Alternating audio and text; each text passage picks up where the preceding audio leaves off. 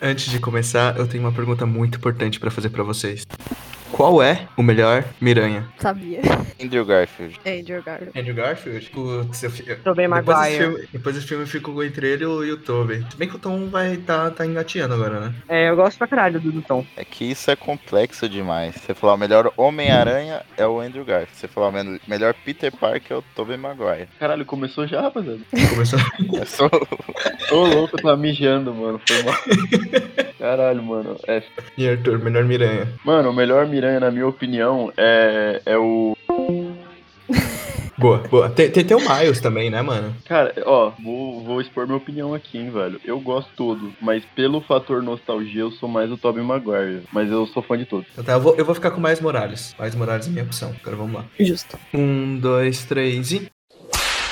Bom dia, boa tarde ou boa noite, entusiasta de plantão. Aqui quem fala é o Fernando Schoit. E aqui é o Tito, pessoal, tudo bem com vocês? E hoje temos três convidados. O primeiro, aquele que participou com a gente em inúmeros episódios sobre a Marvel, o nosso TG. E aí? A segunda convidada é a que participou com a gente de Round 6 e também do episódio de Friends, a estudante de dança Michelle Dionísio. Não foi Brooklyn Nine-Nine, não. Brooklyn Nine-Nine, verdade, Brooklyn Nine-Nine. Hello. E o nosso terceiro convidado é a primeira participação dele, o nosso estudante de ADS e futuramente o nosso responsável pelo por mexer na parte dos entusiastas dentro do, dos sites e blogs, o Arthur Nardini. Salve, salve, rapaziada. Boa noite a todos, primeiramente. Você tá comendo? e hoje vamos falar sobre Homem-Aranha sem volta para casa. Quando atrapalhou o feitiço, desejando que todos esquecessem que Peter Parker é o Homem-Aranha. Nós começamos a receber visitas. Todos os universos.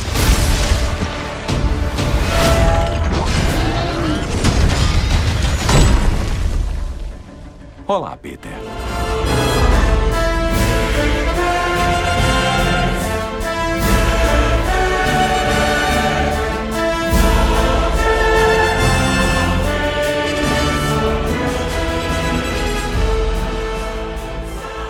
Vai ter a vinheta, né? Então, acho que todo mundo sabe como funciona aqui, menos o Arthur, eu acho só. Então É lá. engraçado Ó, que o Shoit não falou que eu estudo, né? Mas todo mundo ele falou que estuda, menos eu.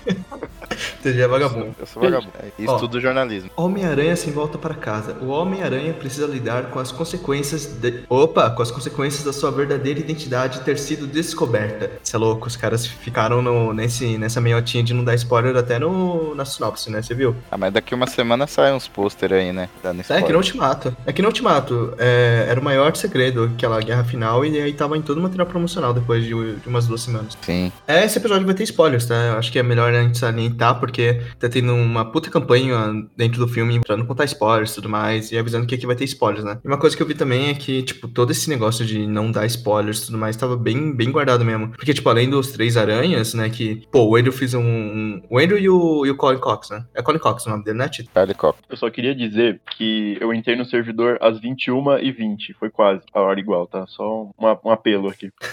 Enfim, tanto ele quanto o Andrew Garfield não queriam falar que estavam dentro do filme. Eu vi que também o vazou, não, não que vazou, o, o Tom Holland tinha dito recentemente que uma das coisas que eles não queriam colocar nos trailers também é que iam ter os vilões das outras franquias, que ia ser uma coisa que eles iam tentar guardar também, mas eu acho que não tinha como. É que o problema mesmo foi que o Alfred Molina, né, que faz o Dr. Octopus, ele já vazou de início já, né? Tipo, ó, tô de volta a gravar o filme do Homem-Aranha. Ele e o Jamie Foxx, eu acho também. Eles tentaram guardar o resto também, mas aí quem parar ah, não. Vamos jogar e é isso. Sobre, sobre os vilões, velho, eu só queria deixar muito claro. Quando eu era criança, eu, eu sentia muita dó do Homem-Areia, né? Porque ele não queria estar onde ele tá. E ver o que aconteceu com ele no final do filme foi muito feliz pra minha criança interior, mano. Ponto positivo aí. Quando ele apareceu pela primeira vez, hein, aquela areia se movimentando no escuro. É, e também quando, tipo, ele, ele se curou, né? Uhum. Querendo ou não. Aí eu fiquei bem feliz, mano. Porque eu sentia dó dele no. no ter- foi no terceiro filme, né? Ou não? Foi, foi na terceira trilogia da primeira. terceira pode trilogia não. Da, foi no terceiro filme da primeira trilogia do, da Homem-Aranha. É, então, eu lembro que eu amava esse filme quando era criança, né? Por motivos que vai além de mim, né? Mas eu gostava. E aí eu sentia muita dó dele, tá ligado? Por causa da filha dele e tudo. Então foi muito feliz ver ele normal de novo. Será que é um crime gostar desse filme? Como assim? Gostar do terceiro filme? 3. É, ninguém gosta de Homem-Aranha 3, eu amo. Ah, mano, isso, isso aí virou mó, mó, mó moda, você ficar falando mal de, de Homem-Aranha 3. É mó bobo bom, cara, nem vem. Pô, o pessoal fica falando mal do, do Peter Parker Emo, mas, pô, era pra ser cômico. Não tem como você falar que não. Eu gosto Exato, também do é Chris, puta, é puta jogada isso. O único BO do filme mesmo é o Venom. Tem É, é o Venom. Mas nada o, assim, o próprio diretor falou que ele não sabia como mexer com o Venom, tá ligado? Porque, Sim. tipo, o Venom é um personagem muito complicado de se trazer nas telas. O próprio diretor, o Sam Raimi, tipo, ele sabe mexer com personagens. Enfim, ele, ele faz filmes de terror. Então, todo mundo achou que, pô, Venom na mão dele ia dar, bo- ia dar boa, tá ligado? Assim, Duende Verde, Dr. Octopus, são, são personagens, são vilões que ele conseguiu adaptar muito bem. Mas ele falou que ele não entendia o Venom. Ele não sabia como colocar o Venom, mas mesmo assim, por pressão, ele botou. E ele mesmo não gostou de como ficou o Venom na, na primeira trilogia. Aí fizeram pressão pra colocar o Lagarto, ele não quis um, todo esse BO, fizeram um reboot, fizeram um espetacular Homem-Aranha e tudo mais. Mas, enfim, agora a gente tem o Venom também na Sony, que apareceu também no, nesse Homem-Aranha, não dentro do filme, enf- enfim, tipo, dentro da, do filme, mas ele apareceu nos pós-créditos. Depois de todo aquele negócio de, de Venom 2 e tudo mais, ele ter aparecido, ido pra, pra esse universo. Isso é tipo interessante também. Eu, eu não entendi, se vocês puderem me explicar, eu não entendi o, a cena pós-crédito. Eu não entendi, tipo, eu não compreendi. O, é que eu não assisti os dois Venom, né? Então pode ser por isso. É que assim, Resumo. você, você quer explicar? Falo, Fala, fala, falo. fala você. No Venom 2, a cena pós-créditos é basicamente o Ed Brock tirou férias, só que aí do nada ele tá lá curtindo as férias dele, junto com o Venom, né? Aí os dois vão parar no universo do Homem-Aranha. E é isso. Aí no caso, na- no Homem-Aranha ele volta pro universo dele. Ah, isso faz muito mais sentido. Eu não assisti o Venom 2 também, mas eu gostei da cena pós-crédito, eu achei interessante. Da cena pós-créditos de do, do, do No Way Home. O Tito ele fala uma coisa, ele fica 20 minutos sem. A cena pós-crédito do Homem-Aranha, ué. Eu gostei da Quê? primeira, da cena do. A cena pós-créditos do Homem-Aranha, ué. Ué, Ah, tinha tá. duas? Não, tem, tem duas? Você foi pro. Você saiu antes do cinema? Você assistiu Mano. no cinema, por acaso? Eu assisti pirata. Tem duas. O Caralho. cara leva muito a sério, né? Mano, eu levo a sério a pirataria. mano. A Ah, Pode é a maior. lugar dele. Ah, então só, viva a pirataria, rapaziada. O Tito tá muito estranho hoje. Ele entra e fala. E depois vai embora. Eu falei que eu gostei da primeira cena pós-créditos, entendeu? Eu gostei dela, achei ela engraçadinha. A segunda é perfeita, mas a primeira foi engraçadinha, bonitinha, achei legal. Pô, peraí, rapaziada. Deixa eu pesquisar a segunda aqui pra não passar vergonha.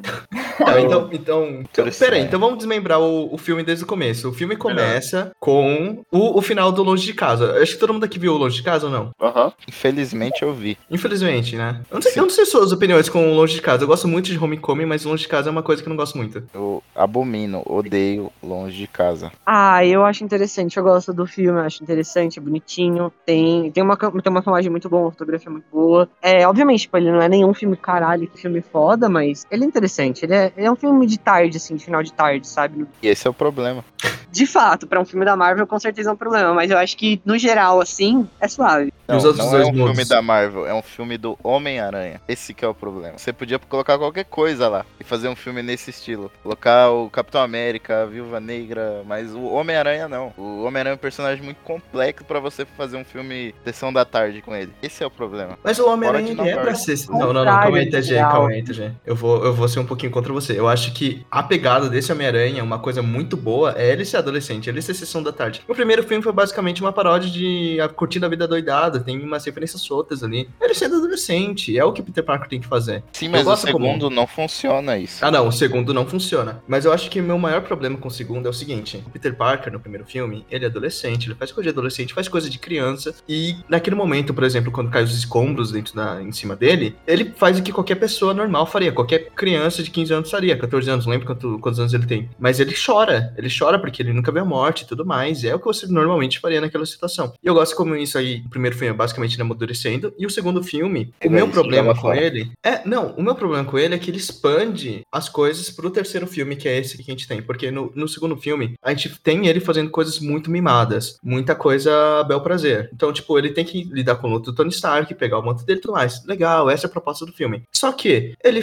pega os drones, faz o que ele quiser, ele dá na mão do mistério, o mistério destrói Nova York e ninguém sabe de nada. E ele sai sussa daquilo. Só que uma coisa que eu fico pegando muito no pé desse Homem-Aranha, da, da trilogia do, do Watts, é que ele não sabe, ele não tem consequências. Ele faz as coisas que uma criança faz, normalmente, só que toda vez que alguém imaturo faz alguma coisa, você sofre consequências. No Longe de Casa, a consequência vem logo no final, que é descobrir a identidade dele. Putz, ele vai ter que sofrer isso. Só que isso fica pra onde? Pro filme? Não, isso fica pra onde? Pra, que, pra, pra esse filme. Que aí sim ele vai ter que lidar com isso, lidar com toda a responsabilidade. Esse filme é sobre isso. Eu não gostei que, tipo, ele arrastou pra cá, entendeu? E eu não sei qual a opinião opinião de, dos outros dois sobre o, o, o segundo filme da trilogia. Não, é tipo uma ponte, mas igual você falou, vai final. E aí, pra, pra trazer uma ponte para o final, que vai ser tratado outro filme. Problema. Quando eu assisti esse, os dois filmes do Tom Holland, eu não estava nas minhas melhores condições, eu estava de ressaca. Então a experiência inteira pra mim não foi agradável. O primeiro ainda foi melhor, só que o segundo eu não consigo lembrar de muita coisa. Eu, eu lembro que eu gostei, tipo, do mistério, eu acho, mas, tipo, nada demais do filme também. É, o mistério é um ponto positivo. É, o Mas Jake o que me né?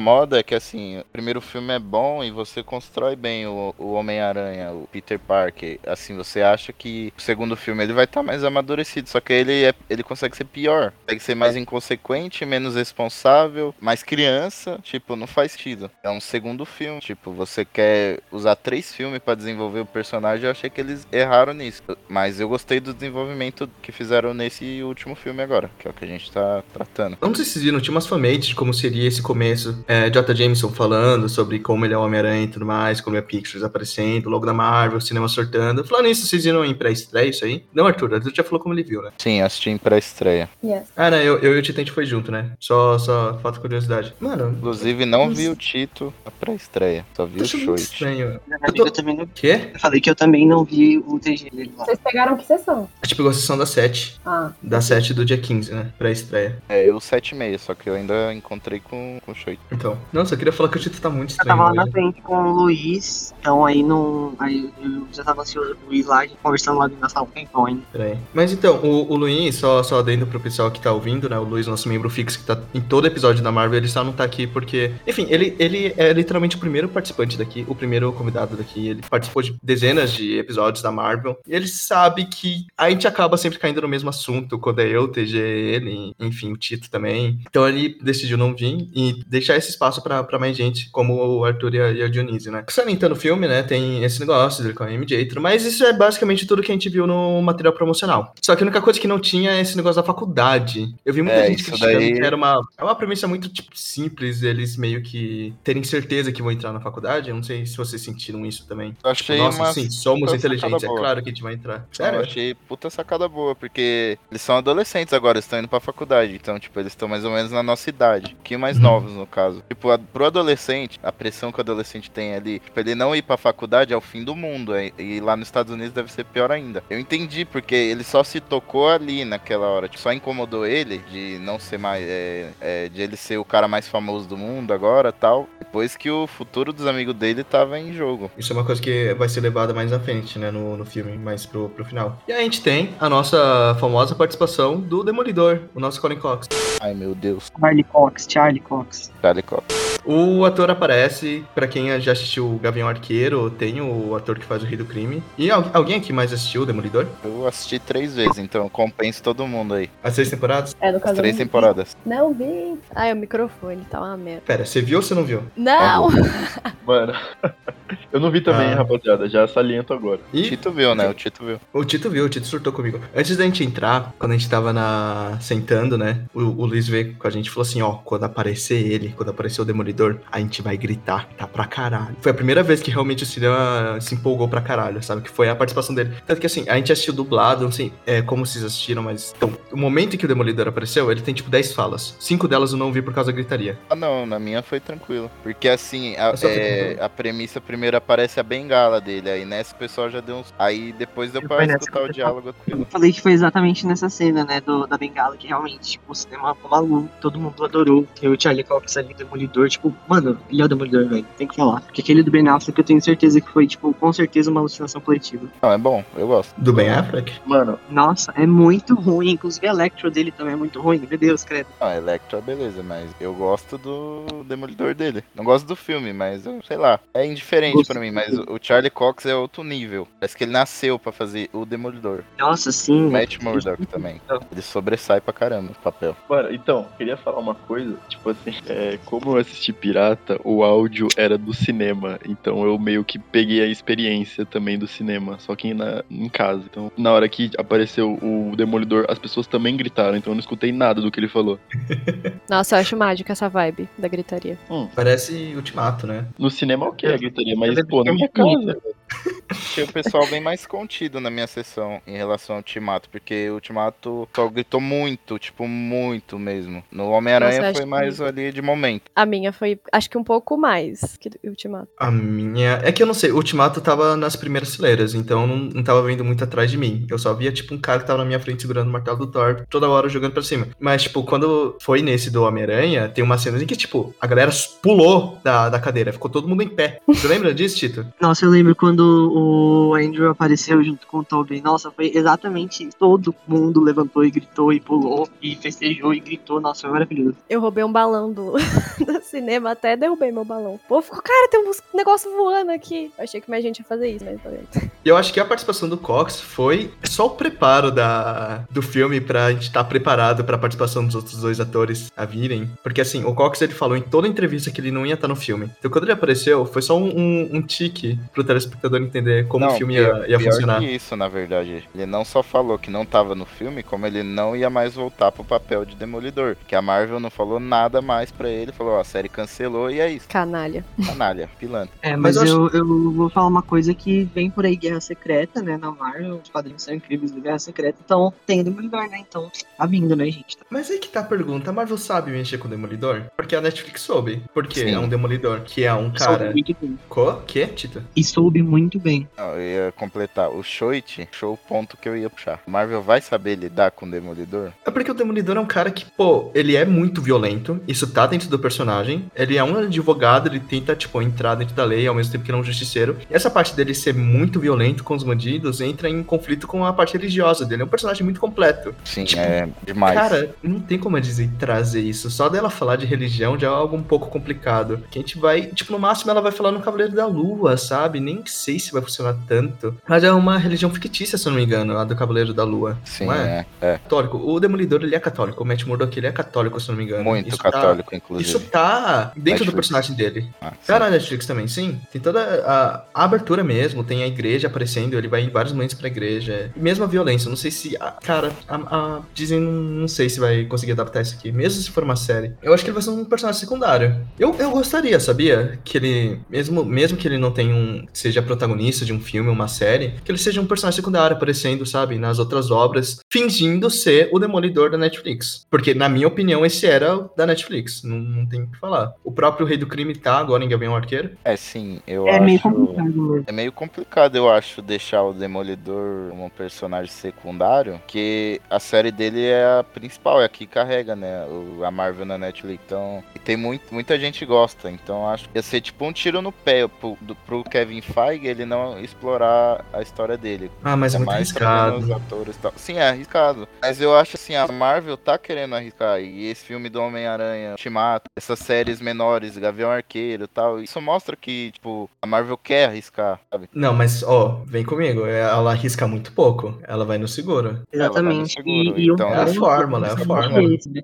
Às vezes o Demolidor como um personagem secundário funcionaria muito melhor justamente por conta disso. Não acabaria com a imagem que a gente tem dele de uma série boa, sabe? E ficaria com a imagem dele boa, ele participaria, sabe? Seria um fanservice, seria nada mais do que isso. Mas acho que a Marvel não vai passar Jogar o potencial comercial que o Demolidor tem. Ainda Uhum. mais com os atores da net também. Mas eu acho Sim, sim. muito difícil ser bom. Se fizer uma série Star, a gente discutiu isso, eu acho, em algum episódio. Mas ao invés do Demolidor, era sobre o Justiceiro, eu acho. Ah, não. O Justiceiro é completamente possível de aparecer dentro da, da- do MCU. Da, Não, da mas eu Marvel, digo dentro da só, só o exemplo que a gente Não, tava entendo. usando no outro episódio. Eu tava esperando os defensores aparecerem no pós-créditos. O pessoal não tava botando muito fé, mas depois que eu vi o, o Demolidor, eu fiquei pensando sobre. Porque antes do filme lançar, acho que o Thiago Romariz e outros youtubers críticos receberam a pré-pré-estreia, né? Um dia antes da pré-estreia, pra assistir o filme. Todo mundo falou, nossa, os pós-créditos é uma coisa sensacional e tal, com uma expectativa muito alta para os pós-créditos. Enfim, continuando, a gente tem o Doutor Estranho, aparece, e agora tem todo esse negócio de que ele não é mais o Mago Supremo, o Mago Supremo é o, o Wong, Wong. o grande Wong. Tá, enfim, tem a parte do feitiço e tudo mais, coisa que a gente já viu no material promocional. A única coisa que eles mudaram do trailer, né? Porque no trailer tinha muita gente teorizando, entre aspas, que esse Doutor Estranho do filme seria o Doutor Estranho do Orif, porque ele não faria tais coisas, ele é muito responsável pra estar fazendo isso. Mas eles botaram uma boa, justificativa aqui, sabe? Porque, tipo, não, era um feitiço de mudar o tempo, porque ela não tem mais, a joia do tempo, né? Mas sim de só fazer as pessoas esquecerem quem é o Peter Parker. O Peter Parker é o Homem-Aranha. Há controvérsias, eu não acho que seja uma boa justificativa, eu ainda acho que foi muita babaquice, muito otário. Ah, mas considerando o final do filme, não teve grandes mudanças, sabe? Tipo, se o feitiço tivesse dado certo. Ah, eu acho que foi uma coisa meio preguiçosa. Então, eu achei que ia demorar um pouco mais pra ele convencer o estranho de fazer, mas foi muito rápido, foi muito rápido. Foi tipo só uma virada, hum, deixa eu pensar. Não, eu vou fazer sim, sei lá. Exatamente. E, tipo, ele perguntou só depois se ele ligou na faculdade, porque ele não perguntou antes, sabe? Tipo, é coisa bem de roteiro mesmo, mas é tipo coisa que não faz. É, conveniência do roteiro. Mas eu não, eu não esperava que ia ser, ia ser complexo porque o diretor do filme é o John Watts. É o diretor John Watts, né? Eu tava esperando a trama mais simples do mundo. Depois disso tem a parte do, do Troctopus, o cinema ficou em loucura, tudo mais. E eu gostei como esse filme todo é basicamente tapa na cara do Peter falando, cara, seja maduro, sabe? Porque a primeira coisa que ele faz é ir até o Doutor Estranho. Ele até pergunta, cara, você nem falou com a reitoria pra tentar entrar na faculdade?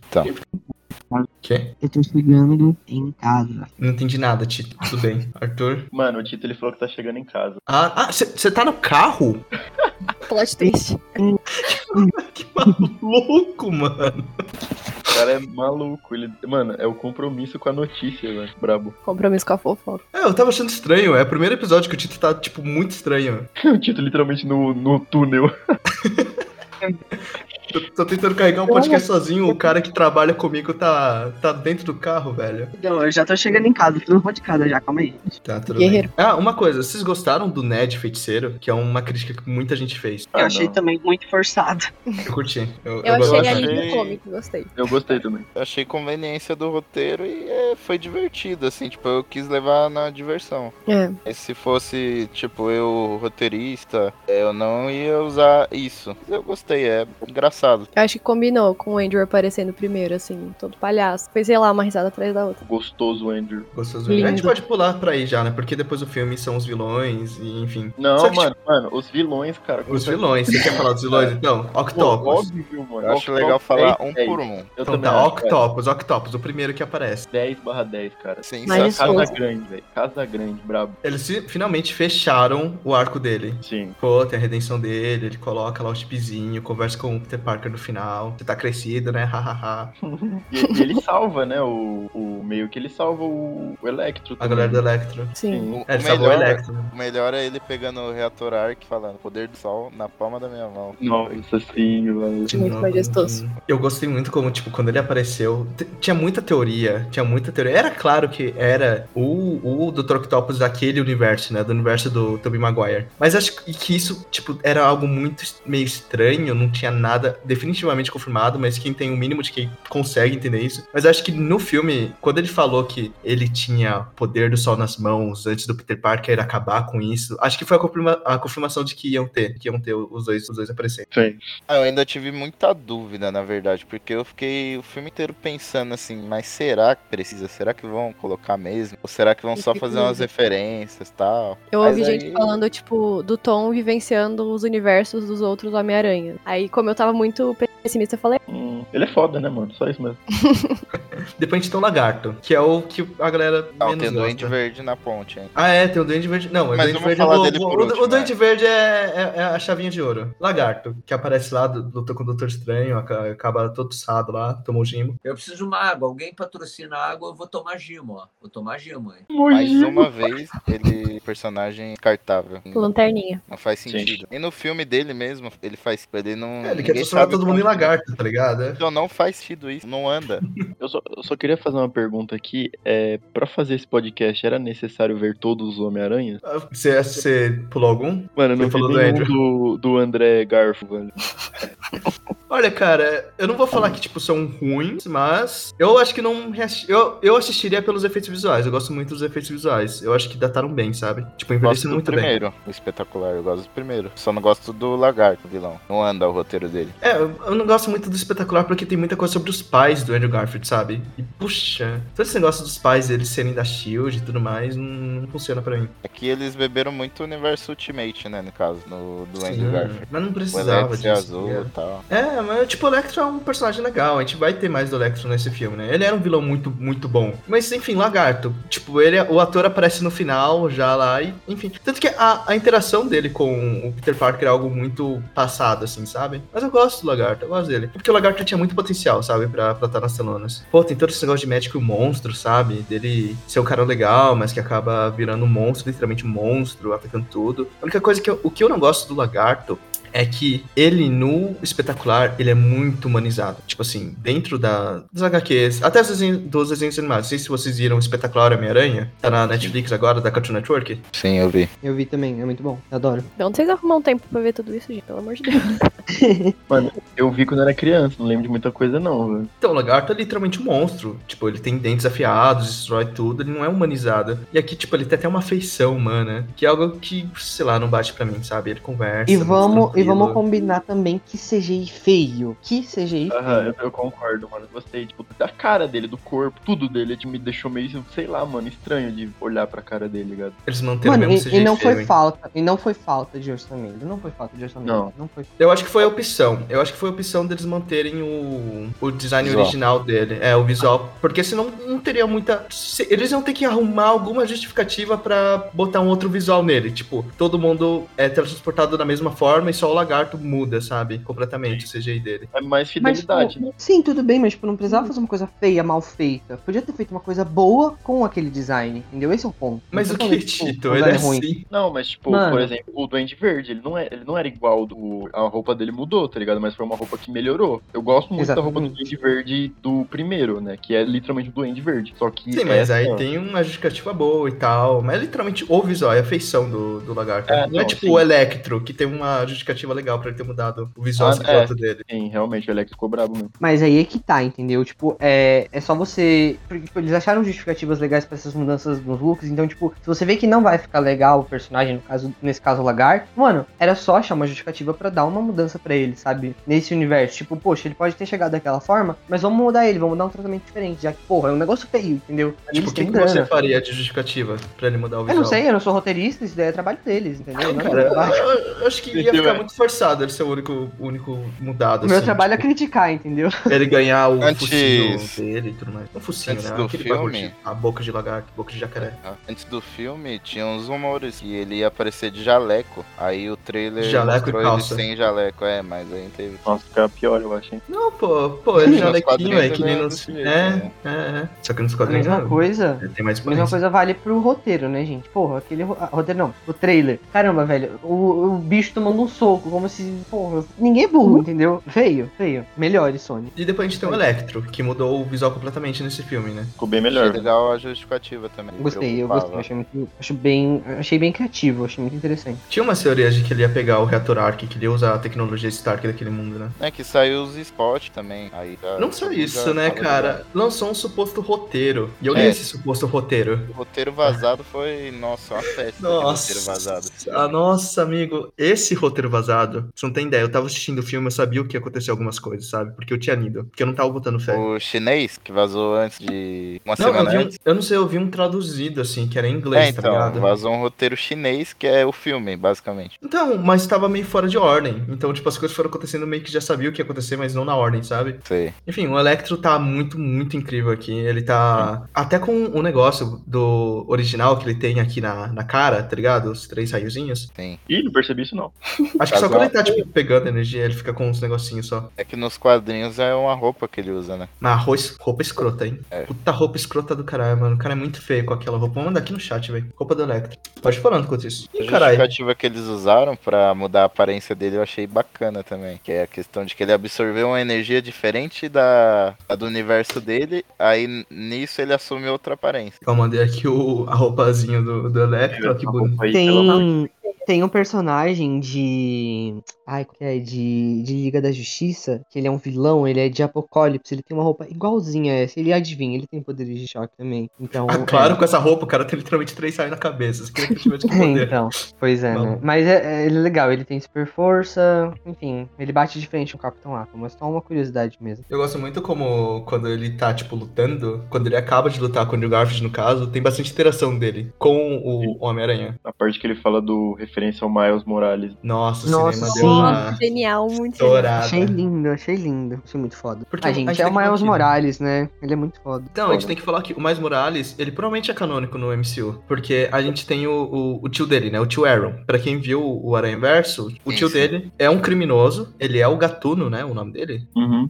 Um gatuno, isso. Então, ele é o Gatuno. E dentro do MCU, no primeiro filme, Homecoming, não sei se vocês lembram, mas o, o Peter Parker, eh, tem um momento lá que ele prende um cara no, no carro, e o nome dele é Aaron. E ele fala que ele tem um sobrinho que mora por ali, no Brooklyn, se não me engano. Ah, batata já. Já batata, e tipo, ele é um personagem negro, tá, tá ali dentro. Só, só falta explorar. Eu acho que vão explorar isso mais pra, pra frente. Provavelmente no final da trilogia do, do próximo Homem-Aranha. O próprio Que foi Tom. Holland falou mesmo uma entrevista recente aí, ele falou sobre ele, ele não vai ser o Homem-Aranha pra sempre e tal, e que deveriam abordar o Miles Morales. Tipo, deu uma. Não vai ter, é Ah, ele é certeza. fofoqueiro. Ele é. Ele é fofoqueiro, Maria Fifi. É, só queria falar que eu não gosto dos poderes do Miles Morales, porque, tipo, ele tem muitos poderes que são, tipo, não é do Homem-Aranha. Eu também Qual acho chama? Invisibilidade, choque, não é? É, É, ele- ó, ele tem uma, eletricidade- uma teia de choque, E invisibilidade, é. mas é porque, ele tipo, tem mais sentido. algumas, né? Ou não? Ah, deve ter, mas, tipo, faz Sim. sentido porque a aranha dele é meio que radioativa, né, que picou ele. Sim, é diferente da do Peter. É. To- Todas as aranhas que picaram são radioativas. É é mesmo? É, são aranha radioativa. Você acha que uma aranha te morde e você fica Homem-Aranha, amigo? Não, radioativa, é alterada geneticamente. Gerada, Do... Mano, assisti esse filme hoje, pra ter uma ideia, o primeiro do, do Tobey Maguire. Muito bom, hein, falando. Muito bom, muito bom. Continuando, a gente tem agora o Homem-Areia, que eu achei muito estranho, tipo, o papel dele ali. Porque eu falei, pô, Homem-Areia, ele tá ajudando, né? E aos poucos o filme tenta, tipo, jogar ele pro lado dos vilões. É uma coisa muito estranha pra mim. Também achei isso meio jogado. Eu não gostei também, não. Porque ele, não, entendi- ele nunca foi de mais ou menos. Tipo assim, ele queria voltar, né? Então ele, ele queria pegar aquela caixa. E só que os outros não queriam voltar, então, tipo, não faz sentido ele estar do lado dos outros, já que ele não queria. Ele queria voltar logo pra encontrar a dele. Então, tipo, é meio bizarro, meio estranho. Tipo, que nem eu falei, tem alguns pontos preguiçosos no filme. E esse certamente é um deles, sabe? Eu acho que não trabalharam muito bem. Ele acabou sobrando muito. Só aconteceu ali pra, pra as nuvenzinhas de areia, não sei o que. E só isso mesmo, no final das Ah, então, puxa, eu, eu- que nem o Arthur falou, né? Eu gostei muito do final dele com o Peter Parker do Tobey Maguire, tem toda aquela discussão e tal, ele aperta o botão, tudo mais, enfim, vira o cara normal. Mas, sei lá, sabe, o que vocês acharam desses equipamentos que curam cada um dos super vilões, sabe? Pra mim Meu, também então- não, não funcionou muito, tipo, vou tirar o poder dele, aí sim ele vai conseguir ser mandado de volta. Não, não Achei muito. repentino também. Mano, porque, tipo assim, se o, An- o André Garfo e o Tobias Matheus já sabia fazer isso, cara, por que eles não fizeram no universo dele? Eles Mas aí que tá. matar é, os vilões. Mas o Mas aí próprio que tá, Peter o- do Tobey fala, ele pensou muito, depois que o Duende Verde morreu, ele pensou muito, tipo, ah, e se eu criasse um anti-soro Norman tal? Tipo, é, Exatamente. eles conseguiram, assim, é, tipo, E a tecnologia era diferente também. Eu acho Ah, interessante, eu acho interessante por quê? Porque quando a gente tá ali, naquele momento, com aquela máquina do Stark, é uma coisa que faz sentido pra gente. Mas aí depois eles vão pra aquele laboratório, tipo, de ciências de escola, sabe? Tipo, sei lá. aí eles fazem tudo lá, então, tipo, pô, então. E a máquina? Ah, cara, não, eu Não, acho que antes disso, eu acho o fato do, do Tom Holland tentar ajudar todo mundo sozinho no apartamento foi tão tosco. Pô, na moral, quando todo mundo, todos os vilões deram a mãozinha e foram pra casinha do Peter fazer aquela resenha, aquele rolê na casa dele, ah, não, cara. Mas Mano, então, eu acho que entra muito naquele ponto que você mesmo falou, sobre a questão de melhore Tom, melhore a- o Homem-Aranha do Tom, sabe? Tipo, é, amadureça, entendeu? E ele não tinha isso. Então foi muito mais fácil Não, pra ele chegar lá tô- e falar, vamos. Eu não tô falando da atitude do Tom, tô falando do roteiro mesmo. Aquele negócio inteiro na- no apartamento só foi legal no final, que foi quando o Duende Verde se assumiu. Até lá tava tão tosco, cara, todo mundo no sofazinho fazendo cada coisa. Eu fiquei, pelo amor de Deus, o que tá acontecendo? tipo, esses aqui vão ser realmente os vilões do, do filme? Eles vão trazer isso aqui pra, pra ser os vilões. E aí eu gostei como eles trouxeram o Duende Verde aqui pra ser o grande antagonista. Que é o melhor, né? Que é o melhor, o William Dafoe, o Da grande. Ah, eu curti até essa parte aí do apartamento. Ela é tosca, realmente, é tosca, mas tipo, eu achei, eu achei legal o ponto do Peter, porque se você for ver, todos os vilões ali só queriam voltar a princípio. Aí tipo, o Eletro ainda tinha uns pensamentos, tipo, ah, mas a energia daqui é diferente, se eu ficar aqui e tal. Aí quando eles é, tem a questão do tipo, ah, mas se eu voltar, eu morro, mas se eu não voltar, eu posso ser curado e tal e vou voltar de outra forma. Então, tipo, faz um sentido, mas é, é- é mais cômico também no começo ali. Eu acho que todo o cenário, por ser um ambiente muito fechado, as falas que eles têm lá dentro não funcionam muito bem pra mim, sabe? E são vilões, né? Vale lembrar isso. É, então, tem essa. Exatamente. É muito palhaçada, cara. É muito palhaçada isso pra mim. Isso me lembra muito, muito mesmo, assim, quando a gente fala, né, em termos, tentando trazer pra, pra outros, outras palavras, assim, pra mim lembra muito a Turma da Mônica Jovem, né? Eu acho que quando a gente fala, por exemplo, é, lembra da Super Saga do Fim do Mundo, por exemplo, né? Uma Super Saga aí, tipo, muito famosa, que saiu com um monte de coisa, assim, de terror e tal, dentro do- da, da revista da Turma da Mônica Jovem, né? E, cara, eles fazem uma coisa séria e, ao mesmo tempo, tem os momentos de tosquice, porque ainda é a Turma da Mônica, entendeu? Então, acho que, nesse caso, fez sentido, ficou bom, não muito, mas foi, foi, Mas foi engraçado. Ele Foi- não foi um se vende. engraçado. Ele não se vende pra ser tosco. Ele se vende pra ser sério. Porque senão a gente não Exatamente. teria. Porque senão, a gente, se fosse tosco, a gente não teria o Electro tendo aquele desenvolvimento, querendo energia, conversando com o Homem-Areia, o William Dafoe todo momento à beira de pular do penhasco pra virar o Dente Verde, da redenção do Octopus. Tudo isso foi dentro do apartamento. E do nada o lagarto pula pra fora do caminhão sem nenhum motivo, sabe? Só porque chegou no clímax. É tipo assim, opa, o prédio Não, tá. não, não, não. Aí acho que Uhum. aí acho que você não pegou, Shoit. Ele pulou porque ele viu que deu merda. Não, eu vi, eu vi. Ele falou que deu merda. Mas, tipo, porra, tava. Tá... Só não fez sentido ele voltar lá e bater no, no Peter. Ele, Ele volta, voltou, bate- é verdade. ele uma volta, sova bate no moleque. Peter, fala um bagulho pra ele e vai embora. assim. É difícil. Mas eu, É, eu gostei admito, muito do final. Admito que nesse momento, quando o, o, o Dente Verde, né, se revelou e tal, tudo. Mano, eu, eu não sabia, assim, tipo, eu assisti, né, os filmes do Tobey Maguire e tal, mas faz muito tempo, então, tipo, eu não lembrava muito de muitos detalhes. E eu não sabia que o, o Dente Verde tinha super força. Aí eu fiquei, tipo, chocado, sabe? Tipo, caralho.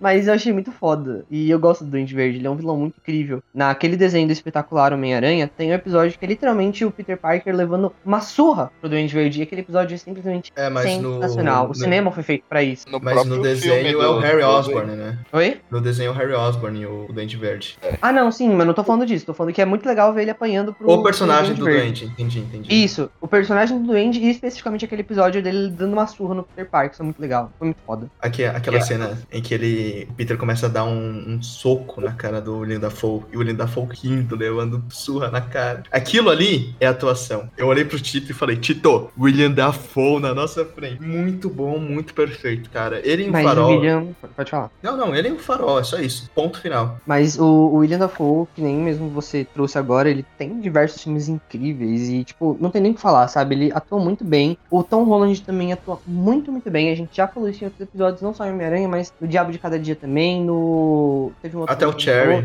O Até Cherry, o ele- Cherry. A única coisa que salva é a atuação do Tom Holland. Eu, eu odeio o Cherry, mas a atuação do Tom Holland é muito boa mesmo, não tenho o que falar. E nesse caso Aquele não foi filme dele, sabe? dele criança que lançou a carreira dele também, ele atua bem pra Impossível. caramba. Foi impossível, é isso daí. Exatamente. O William Dafoe também, tipo, o Grande Hotel Budapeste, sabe? Tipo, nomes assim, foda, sabe? De filmes assim, Projeto Florida e por aí vão. Então, tipo, é- ele realmente é um cara muito fora da curva quando fala de atuação. Muito foda, velho. É muito foda. O cara é demais. E Mas- quando a gente vê o Tom Holland socando, metendo soco na cara dele naquele final, e a gente pensa, caralho, o Tom Holland vai matar ele. Tom Holland não, né? O Homem-Aranha vai matar ele, né? O Peter vai matar ele. E você Já tá vê final. É o Tito pulou uns 50 passos. Então tá bom, eu vou, eu vou esperar até lá pra terminar o meu comentário. Enfim. Perdão. É, mas eu gosto muito do- desse final do, do apartamento e tudo mais, quando eles vão lá pro último andar, o William Dafoe quebrando o apartamento com a cara do Peter Parker. Pra no final, é bonito. Ele só dá um discurso muito foda pro Parker. Porque assim, ele não precisava dar esse, May esse também. discurso. Pra May também, mas tipo, esse discurso que ele dá pro Parker é um discurso que ele não precisava dar pro Parker do universo dele. Porque o Peter Parker do universo dele, que é o do Tobey Maguire, já é um fudido. é, é o melhor ele é, é literalmente tipo, o, o Parker dali é o melhor amigo do filho dele. Ele conhece ele. Não, o cara é não, fudido não. da vida. Não, Oi, manda. Homem-Aranha tá muito, é, tá muito. Primeiro tá muito na minha cabeça porque eu assisti antes de assistir o, o Sem Volta pra Casa e o, o Norris e o Peter. Até a primeira cena que ele encontra com ele na escola. Mas ele sabe, mas ele sabe da vida do Peter, ele sabe que o É, Peter sabe um que ele é fudido, é, sabe? É tipo o lagarto, quando ele vai falar com o Peter Parker no espetacular Homem-Aranha. Ele fala, você é um fudido na cara dele, entendeu?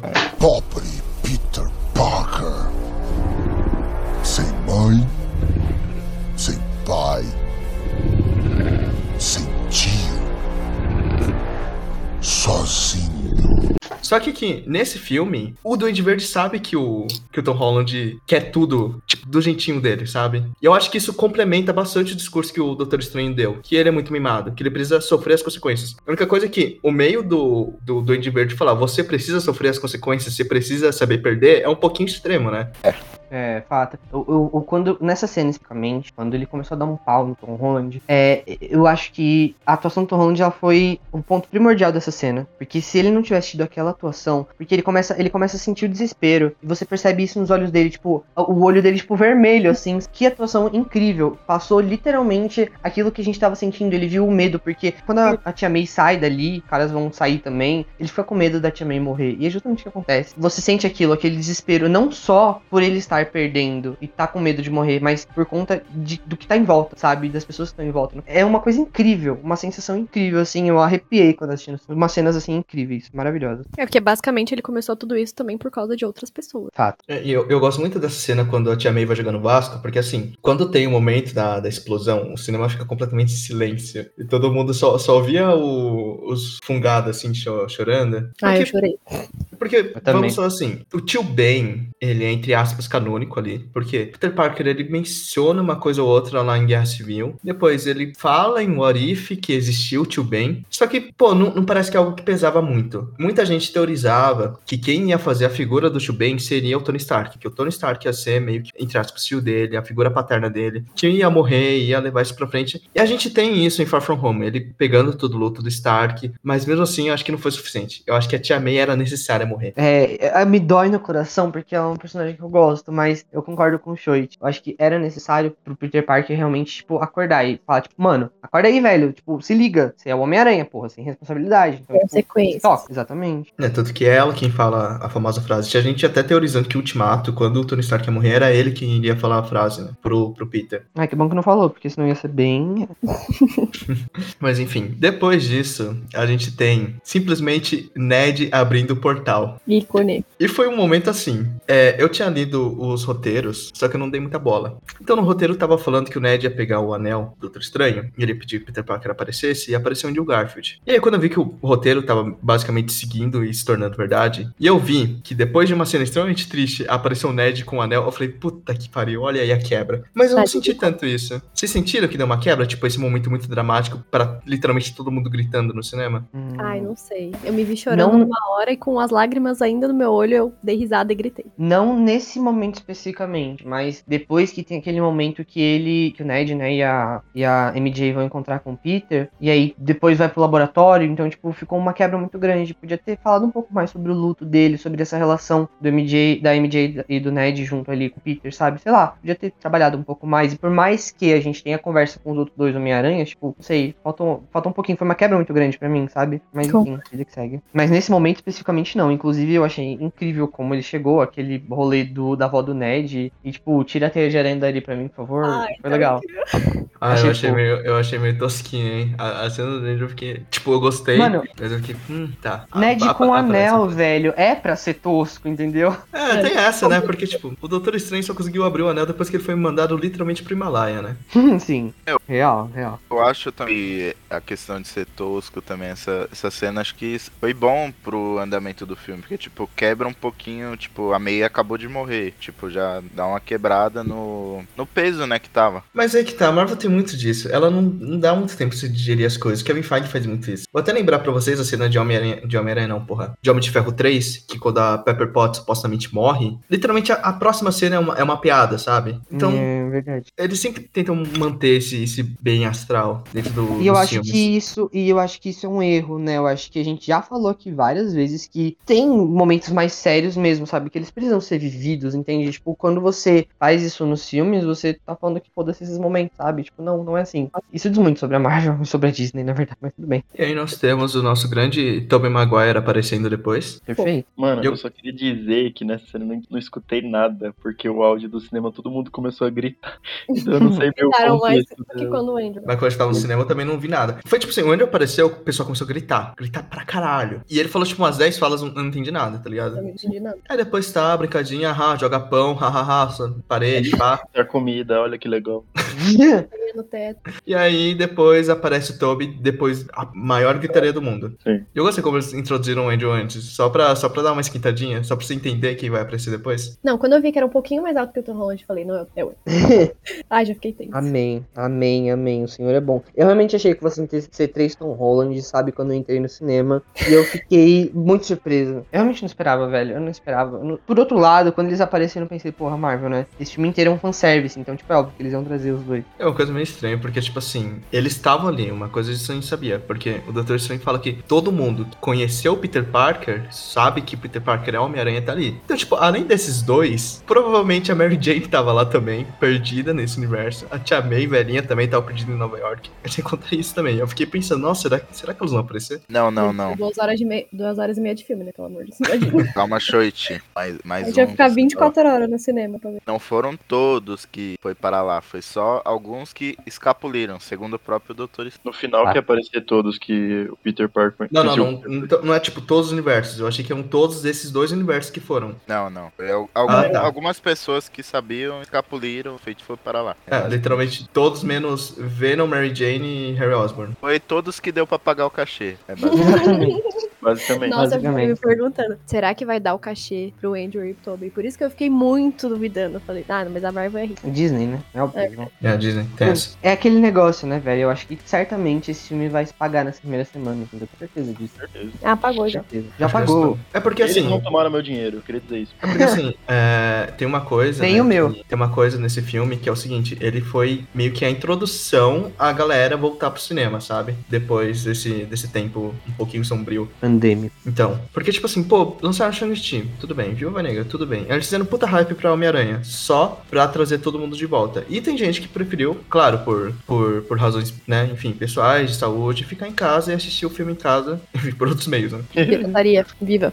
Mas uma coisa É. que tava sendo muito, muito conversado, principalmente aqui no Brasil, é que o Homem-Aranha, ele pegou muita sessão. Então, literalmente, tem, tipo, ele lota a sessão. Então tem, tipo, ah, sessão a uma, uma e meia, às duas, duas e meia. E literalmente só tem Homem-Aranha. Não tem outro filme pra você assistir. Então, tipo, Uhum, alguém pois que é. tá, tipo, passando pelo cinema e quer assistir qualquer coisa, mesmo que não goste de MCU qualquer coisa, provavelmente vai assistir Homem-Aranha, sabe? Por quê? Porque eles querem lotar salas e lucrar. E tem, tem a razão da, da bilheteria, né? Porque os caras precisam lucrar, eles sabem que se eles colocarem, eles vão lucrar. Mas tem também pouca, pouca cota de cinema nacional aqui, a gente tem que falar também, né? Não só de cinema, de cinema nacional, mas de cinema como no todo. Matrix que é um dos filmes que foram muito esperados, sabe? Durante esse ano tem alguns cinemas no Brasil que vão passar o filme por uma semana e depois vão voltar com o Homem-Aranha, sabe? Então, tipo, é, é bizarro. É, é bizarro, sabe? Ver isso. É que o Brasil Porque, tem uma tipo, cultura muito forte do Homem-Aranha. Sei lá o que acontece. A galera sambando com roupa de Homem-Aranha, gente. Que que é isso? Que fenômeno é esse? É, pois é, muito bizarro, muito Eu bizarro. queria lembrar, esqueci de falar isso, mas eu queria lembrar que o primeiro Peter Parker que apareceu nas telas do cinema era um talarico. Só isso mesmo. Só isso mesmo. Ele era, ele era. Ele, Ele beijou a Gwen Stacy. É. E a Mary Jane, né? Que era a que gostava do Flash e depois do, do Harry. Ela, ela fica com o Harry antes de terminar com o Peter no Então. terceiro filme. Exatamente. É Então uma coisa. era uma putaria o primeiro filme. Sabe o que é legal Primeira no primeiro? É. Ela pensa em largar o Harry porque ela beijou o Homem-Aranha. Ela não beijou. Eu não sabia que era. o- Ela pensou em largar o Harry pra ficar com o Homem-Aranha. Nunca vi o rosto do cara, mas é isso. Beijou na chuva já era, né, mano? Mas é que nem eu falei, todo mundo coloca uma coisa do Homem-Aranha automaticamente tudo. É isso, acabou. Gente, mas- aquela cena é tão estranha, velho. Do beijo. Eu nunca tinha reparado quando era criança, mas é muito estranha aquela cena, gente. Gente, não é nada estranho, como não? É, é literalmente igual a cena do Shrek 2 com a Fiona tirando a lama da cara do Shrek, beijando ele de cabeça pra baixo. Maluco, a cena que ela é que ela é perseguida por os caras doidinhos. Ah, isso é verdade, isso é verdade. Aquela cena é muito Já. estranha. velho. A do beijo faz, mas a, a dela sendo perseguido, mano, muito estranha. Shrek, é- o maior filme já feito. Aqui em Atibaia só Ué. tem Homem-Aranha na sessão. Ai. Tipo, não tem outro filme pra você assistir, só tem Homem-Aranha em todas as sessões. Mas Te- o- teve um negócio aqui. Eu acho que a Copa das Estrelas ficou um ano em Atibaia, não ficou? Nossa, como assim? Foi um ano, foi- acho que foi um ano, ou foi oito, oito meses, foi alguma coisa assim. Eu não sei, eu era preconceituoso. Quase esse meio filme. ano, né? Eu lembro. Ultimato, sim. tempo. Tipo, eu Tanto fui que, ver. tanto que eu fui ver o filme de- duas, dois meses depois de ter lançado e ele ainda tava em cartaz. É, então, ia falar a mesma coisa. Eu assisti na, na pré-estreia, o Ultimato. Aí, tipo, passou uns três meses, eu passei na frente do cinema e falei, ah, vou ver o que tá passando por Ultimato. Ah, mas é o monopólio da Disney, né? E isso ainda vai aumentando. Querem falar sobre a cena lá do, do telhado? Que aparece os três Homem-Aranhas dando conselho. Quiropraxia da vida, encoxada. Pode ir lá, Arthur. Não, então, tipo, essa cena foi mais uma parte do filme que eles tiraram pra interação dos três, né? Que Sim. todo mundo queria ver. Não era só, tipo, eles aparecerem, eles queriam ver a interação entre eles. Teve a cena do laboratório, né, que o, o Tobey Maguire fala, né, tipo, não desista do amor pro Andrew Garfield, isso também é foi interessante de ver. Só que a cena do telhado foi o, o auge mesmo, de- da interação dele. Tanto do, da quiropraxia lá que o Andrew Garfield meteu, quanto eles falando, tipo, mano, você solta a teia pelo seu cu?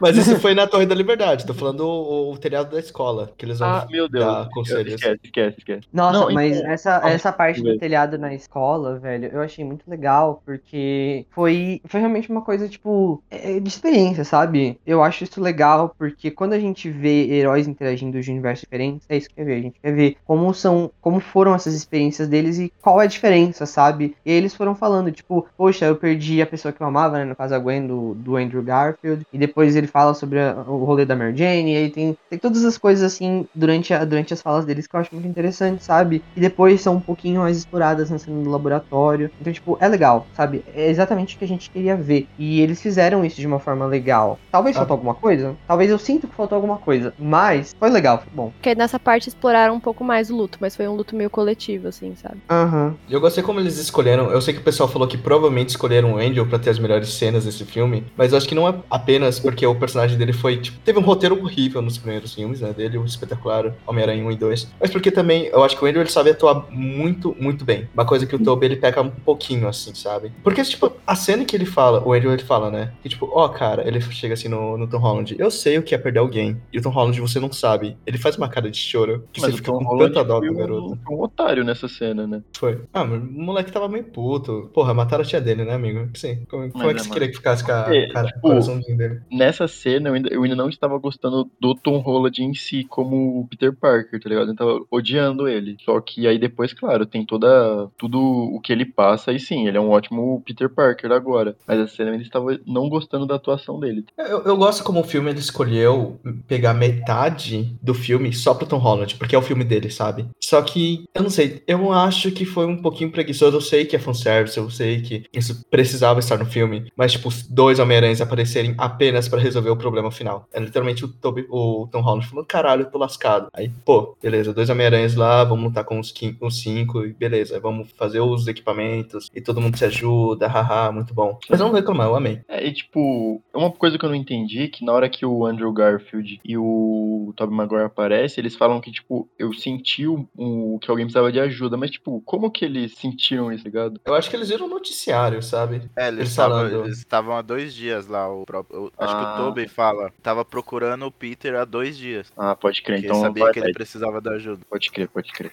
A cena do laboratório é muito boa, a interação deles. O Ned querendo saber do melhor amigo do Tobey Maguire, que é o Harry Osborn, né? Que morreu. Muito bom. Nossa. Morreu nos Mas- meus braços depois de ter tentado me matar. Mas tem uma coisa muito legal, que tem muitas teorias dos fãs falando que... Provavelmente agora não, né? Depois do sexto do Ned. Que o Ned provavelmente iria virar o Duende Macabro. Ah, mano. Sei não, velho. O Duende Macabro, porque... O Duende Macabro, qual era a relação dele com o Ned nos quadrinhos? Ele já foi lembra? um dos Duende Macabro. O Ned? São- é, tem vários. É o Ned Leeds. Mas o Ned Leeds não é o dos quadrinhos, ele não é esse Ned Leeds que tem no filme. É, que o Ned Leeds aqui, ele é muito inspirado no amigo do Miles Morales, né? É. O colega de quarto dele, né? Que aparece no Genki. Reverso, né? Uhum. O Genk. Mas eu gostei bastante do fanservice que teve. Que o Tito, o Tito, depois que acabou o filme, ele falou: Ah, os Homem-Aranhas não se apontaram. Eu fui procurar depois e eles, Eles se apontam. apontaram. Se Eu apontam. vi. Tá. Lá no laboratório. Eles falam, ah, Peter Parker. Eles se apontam, assim, só que é muito os dedinhos. Eles devem Pô. ter tirado essa foto, com certeza. Se não tirou, foram muito. Gastou Mas então, um Eu ponto o que hype eu, um ponto que eu, que eu queria trazer aqui, levantar, é um pouco de o filme, ele tem, ele tem um ponto positivo, mas o ponto positivo também é o ponto negativo dele, né? É um faca de dois gumes, na real. Porque ele se apoia bastante nessa questão do fanservice, e também nessa questão da, da nostalgia que a gente sente ao ver o Toby ali, ao ver o Andrew, mas também é um ponto que fica muito visível que eles querem trazer isso para poder ganhar dinheiro, entendeu? Sim. E nada além disso, só pra,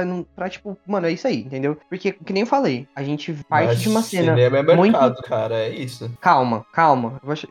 Eu, sei, eu sei que você sabe, sei que você vai usar esse argumento, mas a questão é, é quando você tá tratando de uma história tão profunda como a da Marvel, né, nesse sentido do universo da Marvel no cinema, é, é muito importante você fazer uma história com que tudo fique bem encaixado, com que seja bem desenvolvido, pra que você não tenha momentos pra falhas, porque se tiver um momento pra falha, alguém vai contestar, e aí todo o universo que você criou, todo o império que você criou, que a Disney criou um império com isso, vai cair, sabe? Não vai cair, mas tipo, vai ser um pouco mais é, sabe? Vai ficar um, perder um, um pouco de credi- credibilidade. E o ponto é justamente esse, porque, por exemplo, é, não acho que seja um ponto que vá acontecer, obviamente, mas eles, o filme de- de- deles foi muito focado no fanservice, na nostalgia, e trouxe esse ponto de focar muito nessa relação, nessa parte do laboratório, e esquecer um momento delicado e sensível que eles acabaram de vivenciar no telhado da escola. Por quê? Porque quando a gente tá olhando ali dentro do laboratório, a gente tem momentos assim da MJ com o, o Peter muito fofos, né? Nos dois juntos ali e tal. Mas em nenhum momento é falado sobre. é, ela só fala a primeira vez, na verdade, né? Quando eles estão no laboratório, pergunta se ele tá bem, né? Com tudo que aconteceu. Ele responde: Ah, eu tô bem, vida que segue aqui, vamos fazer os negócios e tal, tudo. E, tipo, podia trazer um- uma abertura um pouco mais sensível nesse momento, entende? Uma pergunta da MJ, uma pergunta, talvez, de alguns outros dos outros Homem-Aranhas, ou até mesmo do Ned, entende? Pra mostrar um pouco mais do que do- disso que a gente gostaria de ver, porque foi uma quebra muito abrupta, entende? De do nada pra. de uma conversa muito sensível de todos os Homem-Aranhas pra um momento super fanservice, sabe? Então esse é o Eu, ponto. eu acho que esse momento foi mais fechado no telhado mesmo. Porque eu acho que o momento de clímax do- dramático do Peter Parker foi o momento que ele se vê sozinho e tem a fala do J, o Jay Jameson. É Jay Jameson, não é? JJ Jameson, não é? Isso. Enfim, dele, dele falando que, tipo, tudo que o Homem-Aranha constrói, tudo que o Homem-Aranha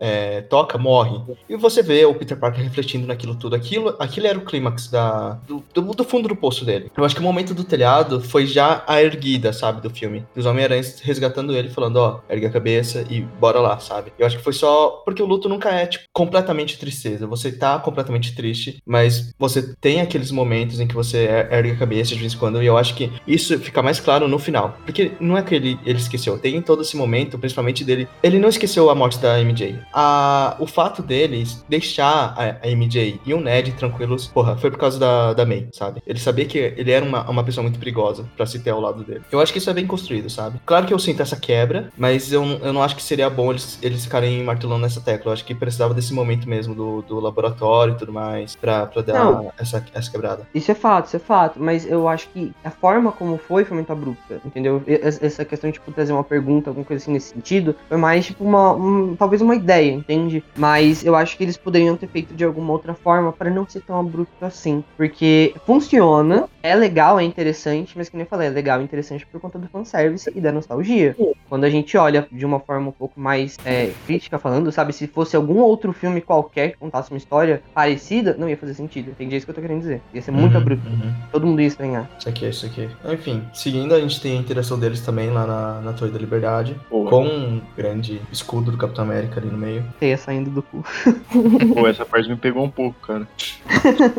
É, Aquele momento que ele fala: Ah, não, não, não, não querendo me gabar, mas já me gabando, eu faço parte dos Vingadores. Ah, também, ah, legal, nos Vingadores. Que Pô, porra, caralho, Vingadores. que porra, É Vingadores. uma banda.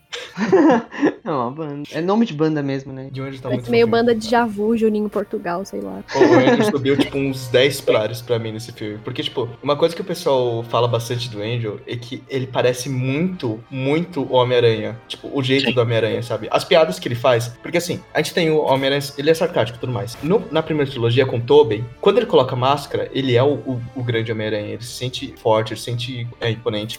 É uma coisa que o, o Homem-Aranha, daquele primeiro, ele tem um tom satírico um pouco estranho, porque você consegue ver todo momento Peter Parker ali. Quando a gente tem o do, do- do Tom Holland, você vê que o- a forma deles brincar é uma forma muito inocente, sabe? Ele realmente parece uma criança brincando com tudo aquilo. Acho que o que realmente pega de, de uma forma satírica é o, o do Andrew Garfield. Porque ele tira sarro, ele zoa com a, com a cara dele. Porra, no, tava é, revendo passando na TV, tem uma cena no Espetacular, Espetacular Homem-Aranha 2 que tá tipo, os bombeiros estão lá contra o Electro. Aí, mano, o Homem-Aranha vai lá e ele pega uma roupa de bombeiro, ele tá vestido de bombeiro tacando mangueira nele. Mano, e é isso que é o Homem-Aranha, velho. Eu acabei de ver essa foto no Facebook, velho. Meu Deus. que ele fala, valeu, Big John.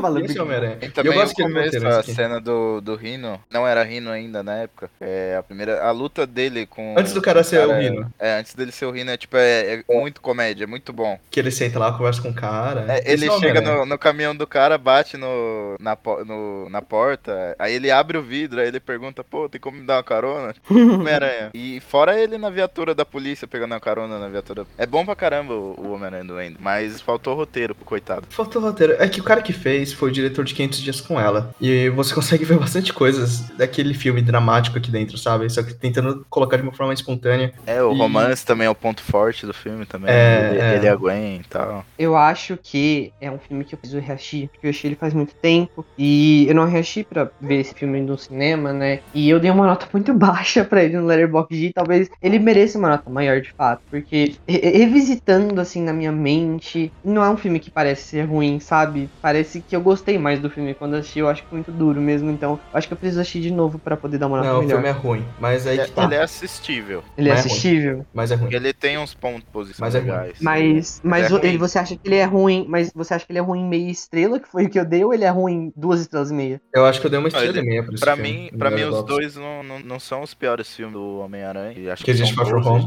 É um filme bom pra você assistir, porque o Shoit acho que falou isso no começo do episódio, ele falou antes comigo, que os efeitos visuais do filme é, ajudam muito quando você vai assistir, que é um ponto positivo. O romance dele com a Gwen é um ponto positivo. O Homem-Aranha uhum. dele é um ponto positivo. O Peter Parker nem tanto, mas... A trilha sonora peca, vou, vou ser sincero. Tem um momento de tensão ali, que vai começar a batalha, começa uma musiquinha meio de criança, não sei se deu certo, não sei o que ah. o diretor quis fazer ali, é muito estranho. Mas, mas, ele é bem dirigido, e eu gosto muito como eles constroem toda essa figura do, do, do Andrew Garfield, né? Porque o, o ponto dele se fecha nesse filme. Porque, primeiro, ele tem a, a figura do... Ele quer namorar a Gwen Stacy, só que ele não pode porque o pai dela é o chefe da polícia e o pai dela odeia ele. Odeia não. o, o Spider-Man. Não é isso. Ele não pode namorar ela porque ele prometeu pro não, pai. Não, mas isso, mas eu tô falando antes dele morrer. Ah, eu tô falando a, a, no primeiro, no primeiro. No primeiro. Aí o pai, ah. ele vê que ele é Homem-Aranha, tudo bem, ele morre e ele fala: "Ó, oh, seria melhor antes de morrer. Promete para mim que vai deixar a Gwen Stacy fora disso, porque é muito perigoso. Deixa minha filha fora disso". E isso é basicamente tudo que fica na cabeça dele no segundo filme, porque ele quer ficar com a Gwen. Só que ele sabe que se ele ficar com a Gwen, isso vai ser muito perigoso e ela pode morrer. Tem até um termo, tá? Ah, enfim. E no final ela morre. Então, tipo, ele meio que se prova isso. Tanto que ele fala que ele ficou mais amargurado. Nesse terceiro filme, ele falou que depois da morte dela, ele ficou mais amargurado. Eu não senti muito isso, mas ele falou que ficou mais amargurado e tudo mais. E a perda é algo muito presente aqui. Tem esse negócio de responsabilidades. Porque o arco do Andrew, ele se fecha aqui, no momento que ele fala da Gwen bastante, e ele salva a MJ, ele faz, começa a chorar. Nossa, que você não Belíssima cena. E aí... Pecaram no CGI nessa parte aí, mas é... Pra mim, pecaram no CGI no momento que o Andrew apareceu, porque o portal ali ficou um bagulho muito estranho, cara, dele no beco. É, é, é meio feinho. O CGI do filme, no geral, não, não é o melhor, não. A primeira cena do. A primeira cena eu tava até vendo com a minha namorada. Ela, ela achou muito estranha a primeira cena. Eu também, que, tipo, ele tá fazendo lá o web swing com a. com a MJ, velho. Aquela cena toda é muito estranha, cara. Quando, tipo, eles descobrem que ele é o Peter Parker, né? E ele, ele pega a MJ e sai voando. Cara, aquela cena inteira é muito estranha. O, o jeito que é filmado, cara, é um ângulo muito estranho. Não para... Ah, não sei, eu não gostei, cara. O John Watts, ele erra muito né, na, no web swing do, do Homem-Aranha dele. E é uma coisa, é um ponto positivo também do, dos filmes do Andrew, porque é o visual, né? O visual do filme do Andrew é muito bom. A parte do web swing dele tem várias cenas de web do Andrew. Acho que ele é o que mais tem, né? Sim, é, é muito, tipo, muito boa. E tipo, ele, o John Watts, ele podia ter bebido um pouco da fonte, mas ele não. Ele, ele fez tudo no automático o filme. Pô, é bizarro. Mas uma coisa que eu falo é que, pra esconder o CGI, eles botaram bastante cena escura, hein? Sim, Porque, sim. Ó, porra, a cena que aparece o Electro pela primeira vez e Homem-Areia é de noite. Eu não enxerguei nada, juro. Aí no apartamento, quando os vilões decidem atacar, é de É noite. noite. E aí, quando tem a batalha final, de noite na Torre da, da Liberdade. Foi um, foi um jeito deles esconderem o CGI. É, mas nem assim, por exemplo, algumas cenas de dia bem ruim. É, é tipo aquele, aquele momento que ele tá chegando, se eu não me engano, na, na loja de. Na loja da MJ, né? Que a MJ trabalha. E aí ele pula assim do prédio. Nossa, que CGI feio. Pra chegar assim no- na calçada, né? Nossa senhora, negócio feio de ver, viu? E que nem eu falei no começo, sabe? Tipo, não é por falta de, de recurso, né? Porque, pô, velho, os caras têm. Não é por falta de tem. recurso, porque eles colocaram nesse filme a dimensão espelhada do Doutor Estranho de novo, né? Pois é. Aquilo, pois é. aquilo lá deu um show. Toda vez que aparece a dimensão espelhada, tanto no filme dele, tanto em Guerra Infinita, agora também, você fica, meu Deus, que- nossa, que lindo. No cinema é uma coisa assim, espetacular. Será Aí- que foi esse que foi o problema? Tipo, gastaram muito pra fazer aquela cena e Não, não, não, TG, não. o resto. Não. Mas, tipo assim, eu, eu não gostei da batalha do Homem-Aranha contra o, o Doutor Estranho, por exemplo, mano. Porque, tipo, qual.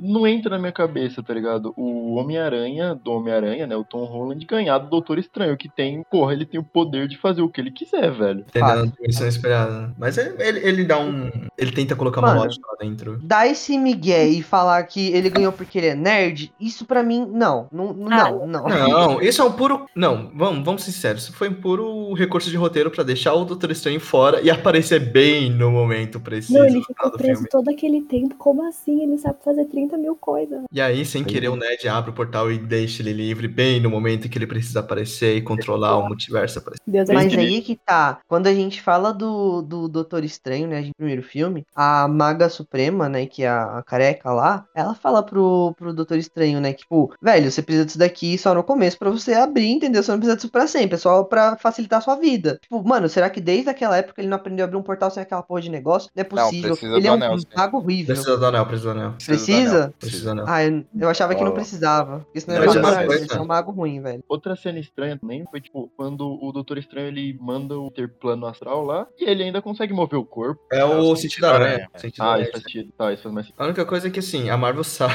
Ah, mas isso é muito preguiçoso. Tem três personagens que a, que a Marvel sempre dá um jeito, que é Thor, Hulk e Doutor Estranho. Então, vamos E a, e a Capitã Marvel. E a Capitã E a Marvel. Capitã Marvel. Então vamos falar assim: a gente tem Guerra Civil. Thor e Hulk não estão lá. Por quê? Porque Hulk foi enviado pra porra do espaço e Thor tá fazendo outras coisas. Tá em Asgard. Aí, em Guerra Infinita, Thor não tá com eles porque ele tá montando o Stormbreaker. E ele aparece bem no momento preciso. Ah, a Capitã Marvel, ah, não tá com eles em Ultimato, arrumando os negócios, aparece bem no momento pra destruir a nave, sabe? E Doutor Estranho é a mesma coisa. Em Ultimato ele aparece pra quê? Ó, meu Deus, represa de Nazaré aqui quebrou, pá, segura a, a água e acabou. Ele não faz mais nada. Ele tira ele da jogada do jogo. E aqui é a mesma coisa. Ele é preso e ele só aparece no momento final e ele ajuda contra o Duende Verde? Não, por quê? Porque ele tem que segurar, ah, tá quebrando aqui, pá, fica um tempão ali fazendo feitiço, feitiço. Ele não fez basicamente nada no filme, né? Ele Não, errou não um fez. feitiço por causa do Peter e só. Não, o que o Tom, é o que o Tom Holland disse é que o filme era pra ser vendido sem os vilões, né? Eu já tinha dito isso antes, que seria um, um tiro do pé na Marvel. Só que o que o Tom Holland disse é que esse filme era pra ser vendido como se fosse, entre aspas, uma guerra civil entre Homem-Aranha e Doutor Estranho. Assim, o, o pessoal do marketing queria fuder, né? Mas Puta, que, que premissa bosta. Os caras iam usar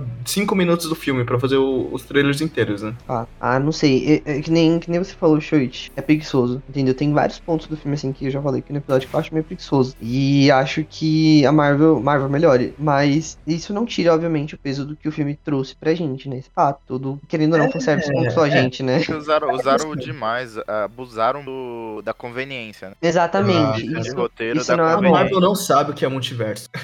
é tipo assim, em Loki é uma coisa, em WandaVision é outra, e aí em What If é uma coisa também, sabe?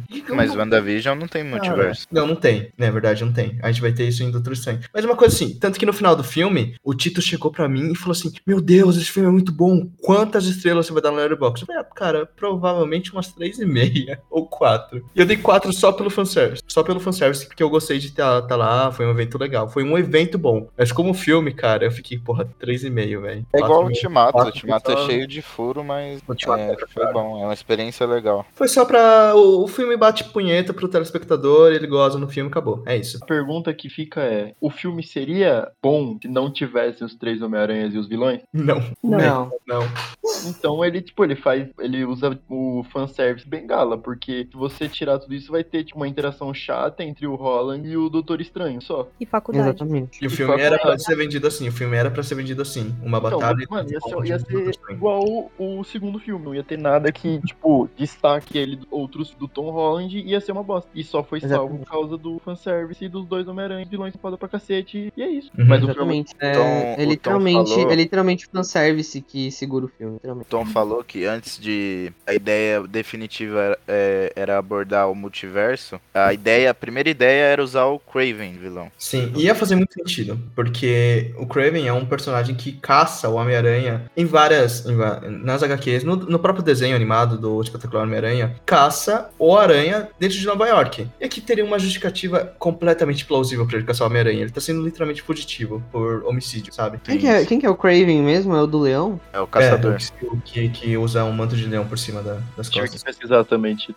Ah, tô ligado. É aquele que, que bate, que mata o rinoceronte no desenho, não é? É, e ele enterra o Homem-Aranha, se não me engano, nas HQs, não é? Eita. Ele- eu acho que ele mata o Homem-Aranha. Mata o Homem-Aranha e eu acho que ele pega o manto do Homem-Aranha pra usar e ser o novo Homem-Aranha, né? Não, isso é o Octopus, esse. Octopus, mas o Octopus ele troca de corpo. Eu acho que o Kraven ele pega o. Toca de o- mente. Opa. Caralho, bicho. É, seria legal, seria legal. O Luiz estava falando que, que ia gostar dessa premissa. Mas enfim, a gente tem bastante premissa pra ser usada agora nessa nova trilogia. Uma coisa que eu não gostei muito desse, desse, desses fechos é, quer dizer, eu gostei muito do final desse filme. Calma aí, calma aí. Você já tá pulando pro quê? final. Vamos falar da cena de Nova York ainda. Calma aí, da, da, da Estátua da Liberdade. Então, eu tô falando disso, da batalha dele Ah, com tá. o Duende. Que é basicamente a parte do final. Uma coisa do, dessa parte é que eu faltei, é, eu senti uma falta, assim, a gente teve uma interação do Andrew com o Connors, do Andrew com o Max. Aí a gente teve uma interação do, do Tobey Maguire com o Homem-Aranha, só que ele não teve nenhuma interação com o Duende Verde, sabe? Eu queria um pouquinho disso, porque, tipo, quando o William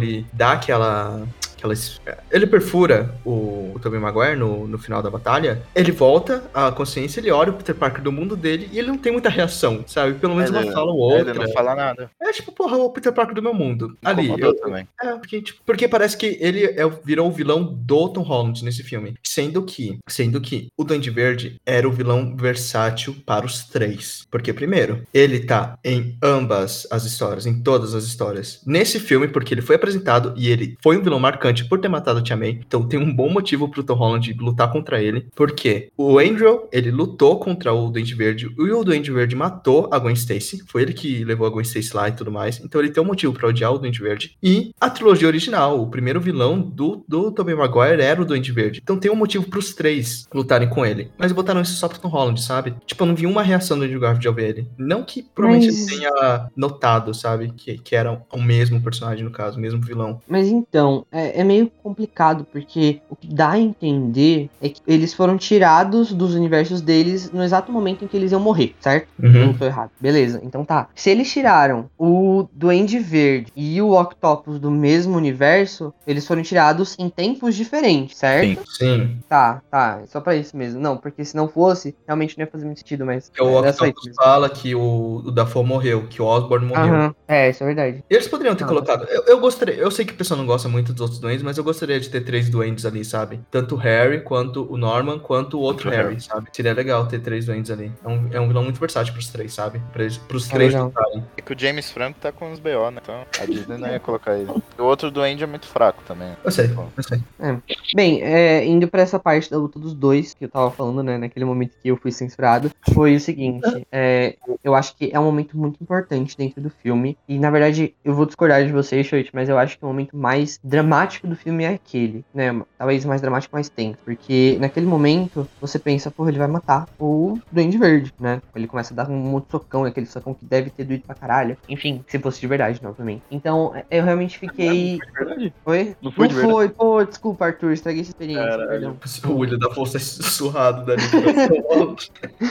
Mas o, o Mas- ele gravou essa cena sem dublê, hein? Ele falou que sim. Toda. participar das cenas. Toda sendo. Mas, mas uma coisa muito foda é a tensão que a gente sente realmente na cena, e por um segundo você duvida mesmo que se que o Tom Holland vai parar, sabe? Você realmente acha por um segundo ali que ele vai matar o William Dafoe, e eu acho que isso é uma coisa que precisava, que a gente precisava ver no Homem-Aranha do Tom Holland. Essa brutalidade, esse senso de responsabilidade, é, tudo isso a gente precisava ver. Eu acho que, na verdade, a palavra que mais define isso é a brutalidade mesmo, sabe? Essa raiva, esse ódio, porque até agora a gente já viu, só viu ele como o amigo da vizinhança, e bonitinho, fazendo piadinha, hahaha, fanservice e, e, e alívio cômico. Então, tipo, foi uma coisa diferente. A gente precisava ver isso. O desenvolvimento do Homem-Aranha como personagem mesmo, porque nos outros dois filmes isso não teve. Então, eles tra trazerem isso dessa forma, eu achei incrível a atuação do Dafoe e do Tom Holland. São incríveis nessa cena. A gente realmente vê ali a presença daquele ódio encarnado no Tom Holland enquanto ele bate no Dafoe que tá rindo. Então, tipo, é muito foda. É, é realmente muito foda. É uma construção muito, muito boa, né? Eu só acho que os dois Homem-Aranha, os outros dois Homem-Aranhas demoraram um pouquinho pra poder intervir ali, mas. Bem, os dois estavam assistindo. Não, o, o, acho que o Toby fala pro ele, ó, pô, luta dele, deixa o moleque lá bater no, no Dafoe um pouquinho. Ele queria ver o que ia dar, sabe? Ele queria ver a decisão do Tom Holland. Não, mas o Tom ia matar. Se não fosse. O Tom ia matar. Tom ia matar. Eu gostaria que ele tivesse matado. Eu ia mostrar que ele ia ser um, um Homem-Aranha diferente dos outros. E eu ia ver como o John Watts ia prosseguir com esse Homem-Aranha um pouquinho mais fudido da, da cabeça. Pelo visto, não vai ser ele que vai prosseguir, né? Pelo que eu ouvi falando que estão procurando outro diretor pra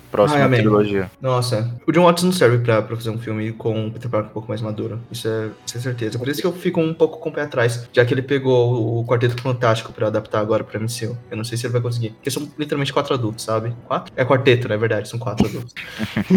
mas qual que ele fez? O quê? Que filme que ele fez mais? Que filme ele fez mais? Os outros uhum. Homens-Aranha. Ah, mas só isso? John Watts, vamos ver a, a ficha desse criminoso. Ah, ele fez. Ah, eu tô vendo aqui, ele fez uns outros que são meio. Ah, que ninguém conhece. Tipo? Palhaço. Palhaço? O nome, o nome do bagulho é Palhaço. É literalmente clown, é de terror. Mas enfim, né? Enfim, voltando aqui, vai lá. Então, então fala, voltando pro filme, de ficar quieto. ah, não, é que.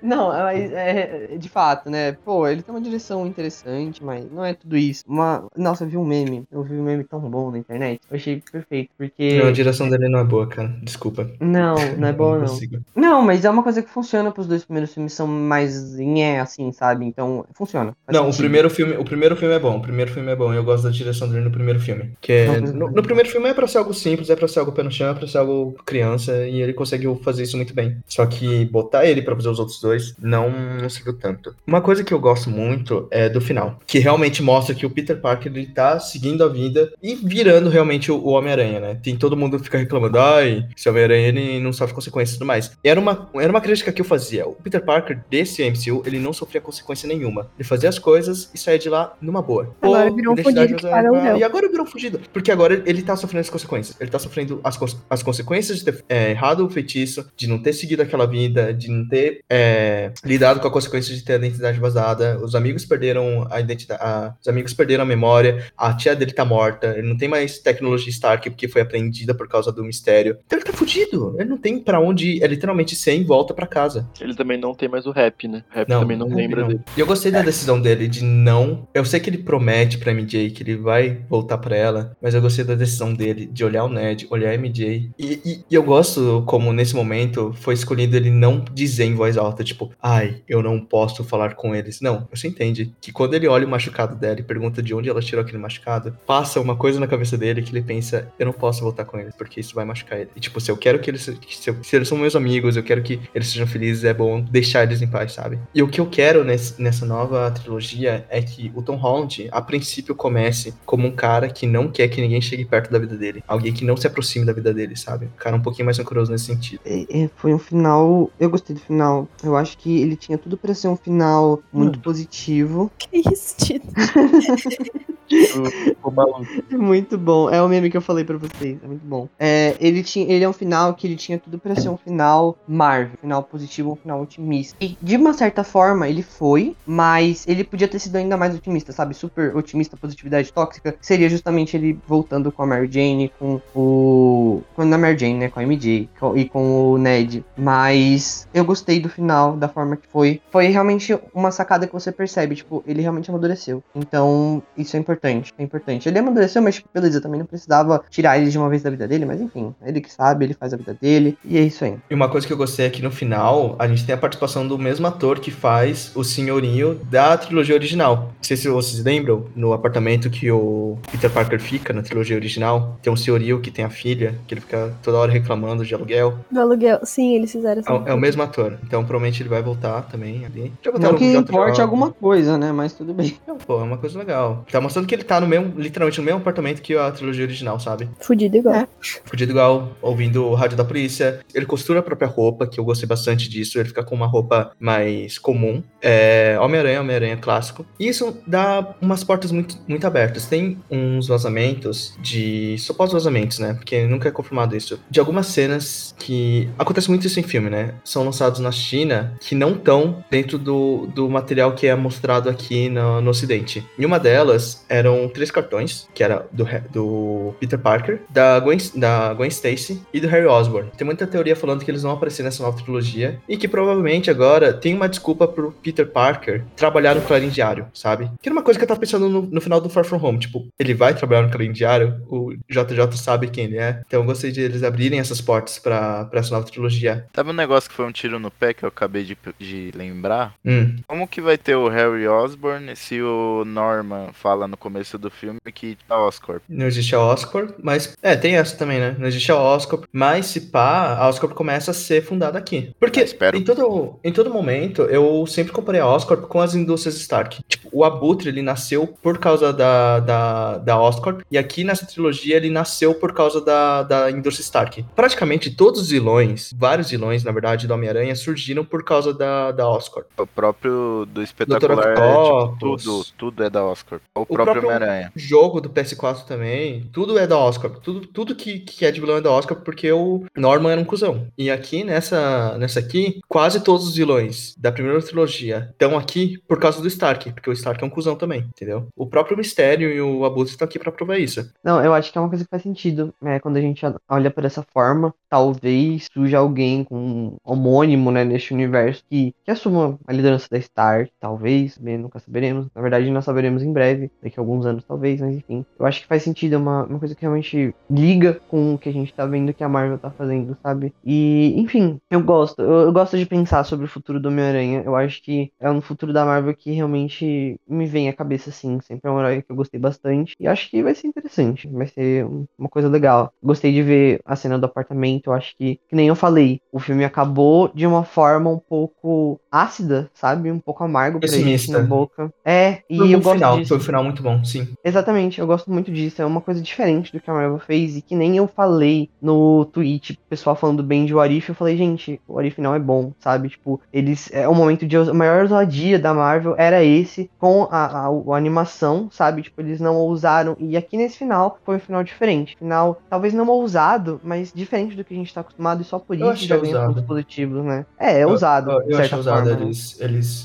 literalmente colocaram um novo patamar pra vida do Peter, deixar ele literalmente abandonado, sem rumo pra casa, que nem diz o nome, e botar ele à mercê do, do mundo. Ele tá sozinho, não tem ninguém. Por isso que eu não, eu não acho muito legal você reintroduzir esses vilões que a gente viu nesse filme nesse universo. Então, pô, ele vai ter aula na faculdade com o Dr. Connors. Não bota ele de lagarto, porque ele já sabe que o Dr. Connors, né? Aí vai botar o Max? Não. Você vai botar o Norman? Não. O Peter já conhece esses caras, sabe? Talvez o Dr. é Octopus seria legal. Eu gosto do personagem do Dr. Octopus. Inclusive, em no Aranhaverso, é, é a personagem, nesse caso, né, um personagem feminino, uma versão feminina do Octopus, que mais se destaca assim de vilão pra mim. Eu gosto pra caralho dela. É muito foda. Mas Então, assim, é é, são, são vilões que a gente já viu muito na mídia e tem muitos vilões escondidos da, do Homem-Aranha que dá pra você abordar. O próprio Craven, Ah. a gente tem o Duende Macabro, a gente tem o Carnificina. O Carnificina já foi pra tela, né? Tem essa. Quem mais? Vê. Nossa, aquela cena pós-crédito. Vamos, vamos pra cena pós-crédito? Que a gente tem o simbionte. Porque é uma coisa assim, no, no pós-créditos de Venom 2,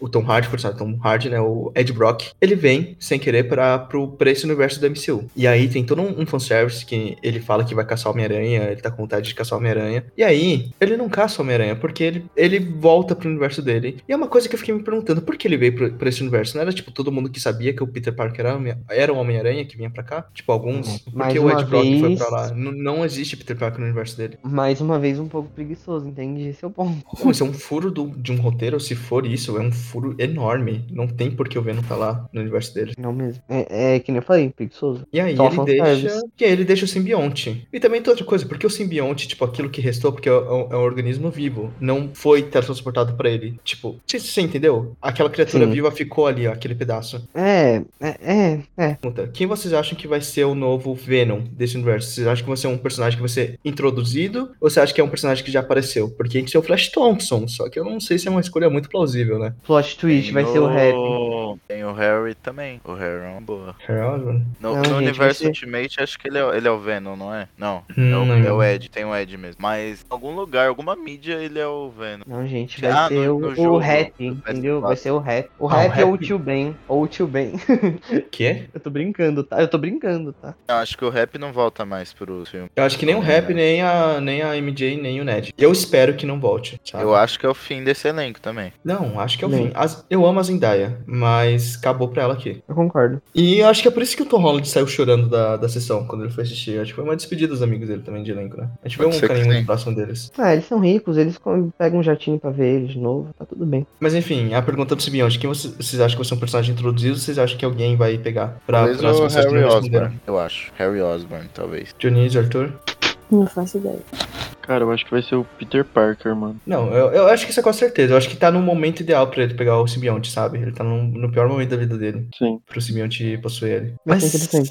Será que vai ser o simbionte por ter saído do Venom? O simbionte do Venom? Aquele Venom? Sim? Não, aquele É. não, mas vai ser o mesmo. Vai ser o Venom. Vai ser o Venom, certo? E depois É da. na, real, na real, eles cagaram tudo agora, o jeito que tá sendo introduzido. E nem, é uma, uma bola de neve. Não uma bola de neve, é confusão total, nem eles sabem. Eu acho que fazer. E aí a gente tem o Morbius também. Tipo, o Morbius é uma, é uma coisa que ficou realmente muito confusa de como eles vão fazer, porque o Abutre tá lá no meio, né? O, o Abutre do, do Keaton. Michael Keaton. Sim. Tem a Oscorp.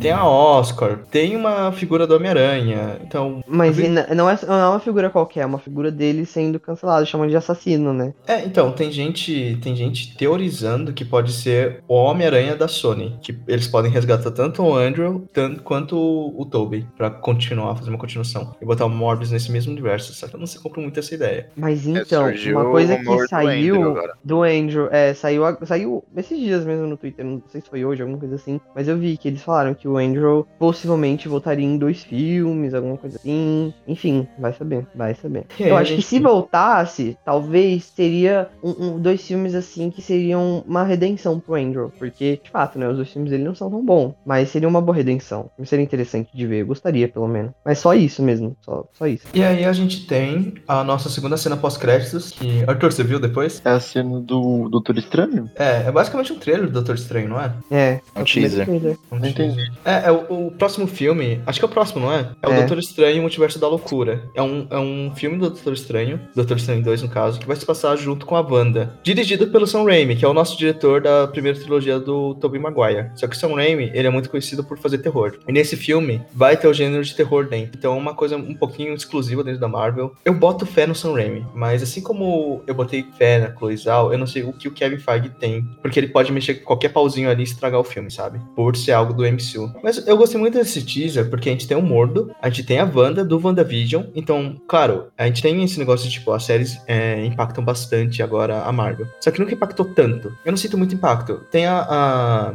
aquela personagem, a Madame Hydra, aparecendo no final de Viúva Negra, que é uma personagem que apareceu lá em Falcão e o Soldado Invernal. Só que aqui eu acho que realmente vai, vai impactar bastante, porque a gente tem a Wanda logo depois do acontecimento de WandaVision, o Doutor Estranho fala dos, ac- dos acontecimentos de WandaVision, e a gente tem o Doutor Estranho, que supostamente é o Doutor Estranho da série do Arif. O episódio 5 ou 6? 4? Não lembro. Quatro, quatro. 4 episódio do Doutor Estranho do Mal, né? Uhum. Maligno. Isso. Mas ainda não é confirmado que é o mesmo, né? Então, é especulação. Mas eu, eu boto fé que seja, sabe? Sabe? Eu espero que o Orif não seja canônico, porque Ele é, ruim, canônico. Todo mundo... Ele é literalmente canônico, Tito. Sério? Ai, Ele é canônico, ele é do MCU. Nossa, que Ele tá no cronograma de, de séries do MCU. Tá. A, é. a, a Marvel, nesse ponto, né, nessa produção, a- até agora não tá fazendo muita coisa fora do MCU. Além das coisas feitas mais pela Disney, né, claro. Mas pela mão do Kevin Feige e da, de toda essa produção, nada é fora do MCU. O Arif é canônico. É, é porque, sei lá, tipo, quando a gente olha pra Orif, é uma, uma, produção que estou tanto, mas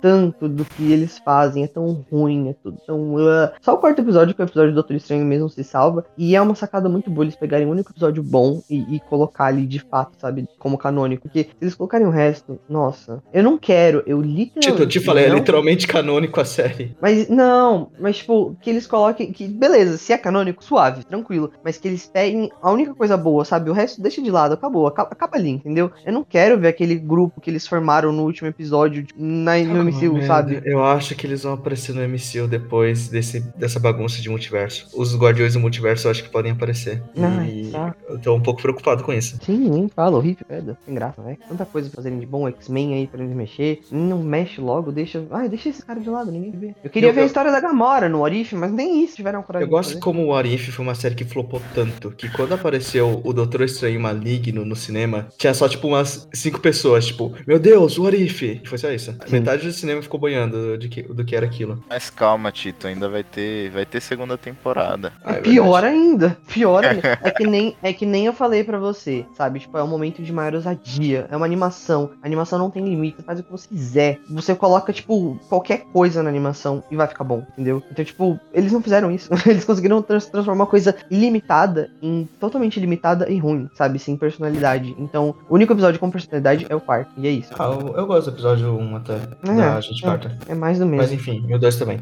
Agora vamos lá, comentários finais e notas. Eu acho o filme muito bom, mas principalmente, como a gente falou, o fanservice. O Arthur também mencionou. A, ben- a bengala dele é o fanservice, sabe? Eu acho que se tirasse isso, o filme, além de ser mais o mesmo, eu acho que ele seria muito ruim. As estratégias, as estratégias de roteiro são muito preguiçosas. Essa parte do Venom, tudo mais. Tirar o Doutor Estranho, tirar os personagens fortes, não, não pegou muito. A parte do apartamento, eu sei que eu acho que sou uma das únicas pessoas que falou isso, mas realmente me incomodou muito. Tem uma freada ali que, eu não curti, que eu tava fazendo uma cara estranha enquanto eu tava assistindo no cinema. Aí eu, eu gostei bastante da interação dos três, mas eu acho que também foi um recurso de roteiro muito fácil botar eles bem no final. Porém, eu acho que tudo isso não tira o que foi a emoção de assistir no cinema. Eu acho que foi um evento, que nem foi Ultimato, sabe? Ultimato, olhando agora, eu posso criticar bastante, mas eu não posso falar que eu não gritei assistindo Ultimato na pré-estreia também, sabe? Que eu não senti todas aquelas emoções. Eu senti tudo aqui assistindo o Homem-Aranha. Eu acho que foi um grande evento depois de Ultimato, né? Eu não achei que eles iriam conseguir repetir isso. Eu acho que ele com certeza vai entrar nas top 10 bilheterias, mesmo é, nesse, nesse tempo meio curto por causa da pandemia. Mas por causa disso tudo, eu dou um 8. Eu dou, eu dou um 8. Eu dou um 8,5. Dou um 8,5 pra Homem-Aranha sem volta pra casa. Eu jogo a bola agora pro Arthur. Eu vou comentar só a cara feia do cinema. Eu não vi a sua cara, mesmo a gente estando na mesma sessão, mas eu fiquei imaginando você fazendo cara feia agora no cinema, fazendo careta. E é isso, gente. Só isso mesmo. Então fechou.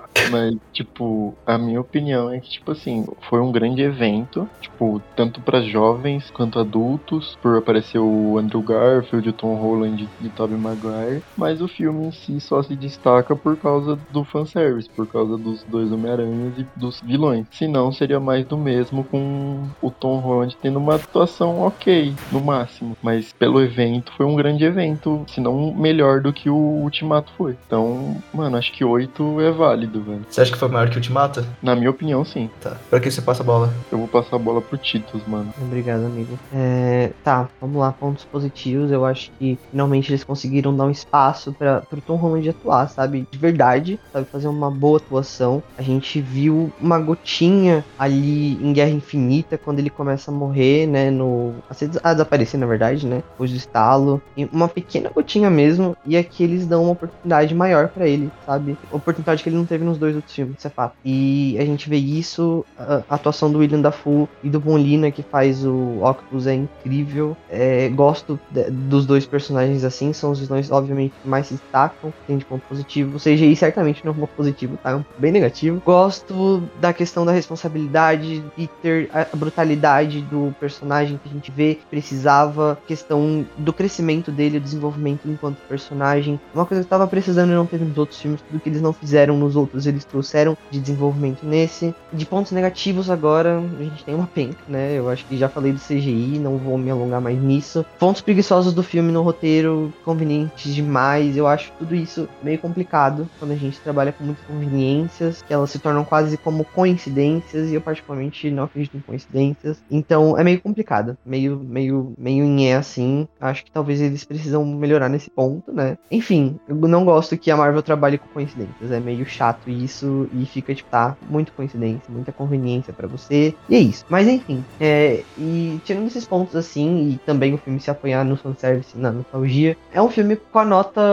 8 também. Eu vou de 8. Eu acho que tá condizente. Eu vou até mudar depois no Letterboxd. Eu coloquei 4 estrelas e meia por causa do, né, do, do negócio assim do filme depois que a gente sai, mas eu acho que realmente é. Meu Deus, Xande, como você pode dar 3,5 ou 4 pra esse filme? Você a gente, a gente não pode julgar um filme depois de ter assistido ele no cinema, no exato momento depois de ter assistido ele no cinema, não dá. Eu não me arrependo de ter dado 3,5, 4 pra esse filme. Exatamente. Todos, todos os pontos que eu, que eu tô falando aqui, eu refleti, mas eu, eu já vi lá no, no cinema, cara. Não tinha como. Eu me arrependo do 4,5. Eu me arrependo. Mas o filme é bom, o filme é bom. Eu acho que. Tô comendo chocolate, tá? Eu acho que tá. o final dele só não é melhor do que Guerra Infinita dentro do MCU.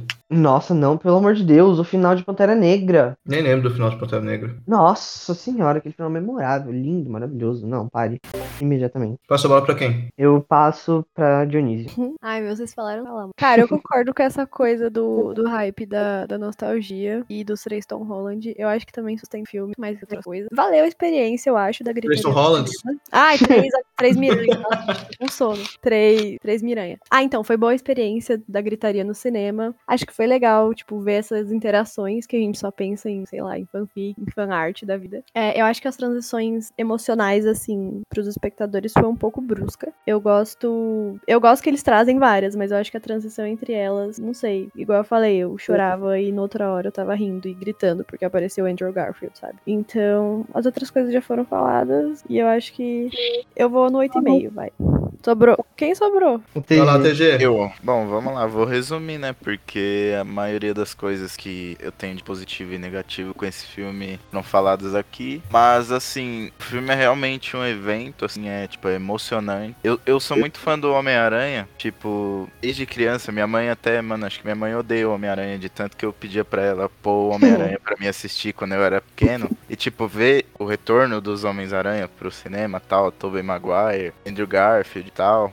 É um negócio muito bacana, assim, é um evento, realmente. Mas claro, eu fui, eu fui ver duas vezes, então na primeira vez eu fui assim, tipo, eu, eu vi e saí do cinema, tipo, o Tito falou, não dá pra jogar um filme depois você sai do cinema. Eu tava tipo, puta que pariu, acabei de ver a melhor coisa da minha vida. É um absurdo isso aqui. Aí eu fui ver na segunda vez, aí eu já comecei a notar os probleminhas ali do, do filme e tal. Eu acho que faltou muito pente, assim, no final no filme. Eu acho que eles finalizaram e falaram, é isso aí, porque tem muito problema de CGI, algumas falas eu não gostei muito. A comédia é boa. Uma coisa que eu não gostava muito do, dos outros filmes era a questão de comédia. Eu achei muito boa nesse filme. Deu pra dar uma. Ah, isso é verdade. Risadas. Verdade. Assim, eu concordo, o, concordo. O núcleo do Peter Parker, é, o principal do Tom Holland, é muito bom. Também é, é fecha, né? O, o, as outras franquias do Homem-Aranha, tipo, Tobey, a gente não sabia o que aconteceu com ele. Aí ele explica lá, eu tive uma família, a gente seguiu em frente, no caso ele é MJ, né? Aí o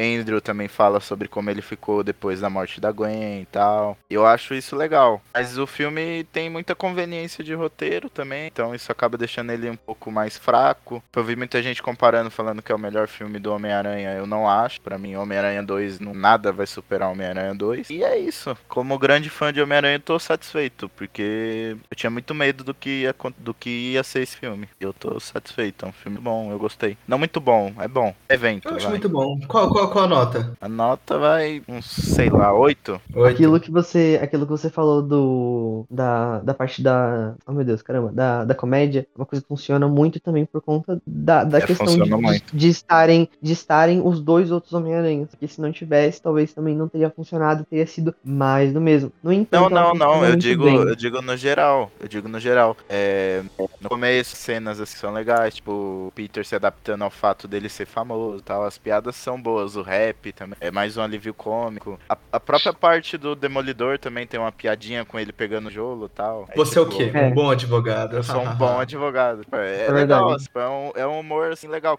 E aí depois só fica melhor ainda com a interação dos três aranhas também, que é um ponto muito bom desse filme. Porque, tipo, o meu medo era de tipo, ah, eu vou- ter o Andrew e o Toby, eu vou jogar eles ali, eles vão ser aranhas alternativas, já era. Mas eles conseguiram trazer a essência que os dois tinham no- nos filmes dele. Eles, eu O- o acho, problema eu de- isso um acerto. O problema de usar a comédia sempre no fanservice desse, dessa interação é muito legal, muito legal. Mas é sempre uma coisa assim, eu não ouvia risada porque a galera batia palma. É literalmente É. piada. O pessoal falava assim, o, o, o Toby fala, ah não, a minha teia sai pela, pelo meu corpo. O pessoal, cara, que foda! Eu, Porra, calma, mano. Ah, não, o Nossa, pessoal tava mais é- contido no meu caso, Não, mas tipo, isso- tudo isso que é acontecia era, verdade. era palma, man. Isso é verdade, tudo que acontecia era palma. E eu ficava tipo, mano, a gente não tá no teatro, velho, a gente tá no cinema, eles não vão ver ouvir só palma, entendeu? Ah, não, meu. Deus. Muita risada e tal. Não, eu, eu dou risada. Você também, você também deu palma que, que, que eu vi, entendeu? Claro que eu dei palma, todo mundo tá dando Não, palma, eu não vou dar palma. Inclusive, eu gostaria de falar pro cara, que tava na minha sessão, tudo que acontecia, exatamente tudo. Ele gritava, Puta que pariu. chega, cara, não dá, cara, para. Por favor, não dá. TG, eu te amo, TG.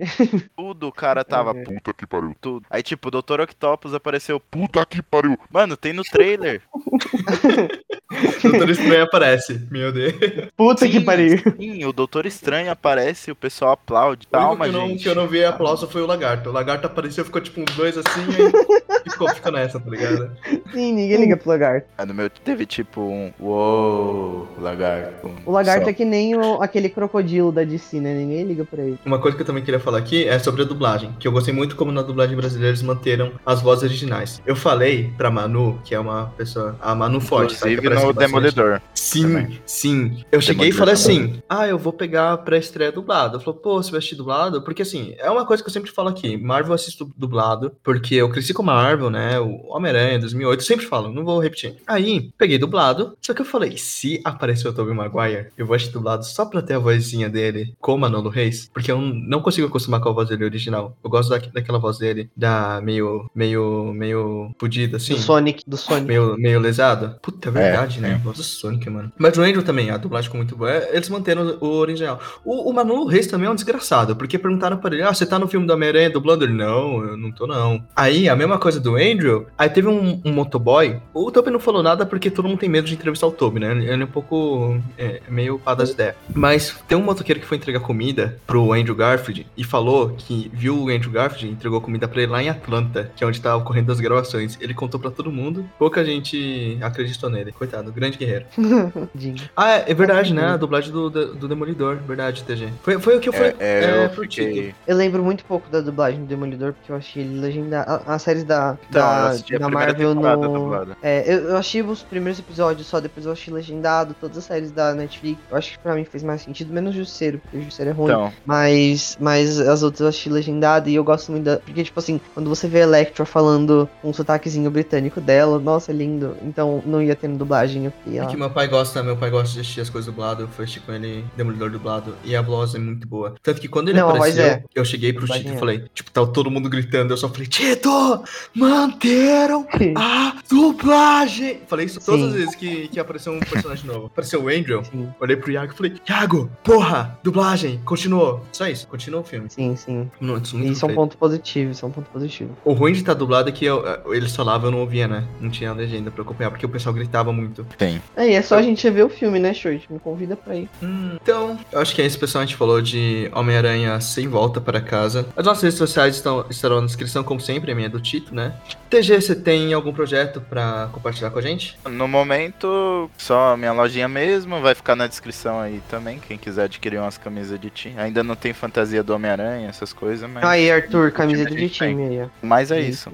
O, o Arthur, o Arthur morreu. É arroba TG Sports, pra quem quiser. Arroba TG Sports, isso. Underline TG Sports. Dionísio, você tem algum projeto que você queira? Não, só quero virar blogueira no Instagram. Missão. Então tudo bem, sigam ela lá, a gente vai deixar o user também do Instagram na, descrição. Arthur, você tem alguma coisa pra Sigam, compartilhar? sigam o Instagram Me da sigam no é Instagram legal. também. Me sigam no Instagram também. Criei um Instagram de fotografia. E agora eu tô com uma câmera. Então também. Ah, me manda, me manda, por favor. me seguir. Tá no meu, na, na build do meu Insta normal. Eu vou entrar lá pra te seguir, amigo. Arthur, Nós. algum projeto? Arthur, algum Mano, projeto pra Me siga, me siga lá no Instagram, velho. Arroba Casimiro. Sigam, sigam o, o Arthur no Instagram e vejam ele falando da namorada dele. É muito fofo, gente. Vejam. Tem fofo. 24 horas por dia eu falo da minha namorada. Lindo, lindo. Então é isso. Obrigado por vocês terem participado. Vocês, quem, como eu sempre falo, vocês vão estar convidados pra mais vezes. É Muito sobre obrigado por mais um convite. Tá tudo bem é também. isso. isso. é sobre isso. Então é isso, pessoal. Até a próxima. Ficamos por aqui. Tchau, tchau. Tchau, gente.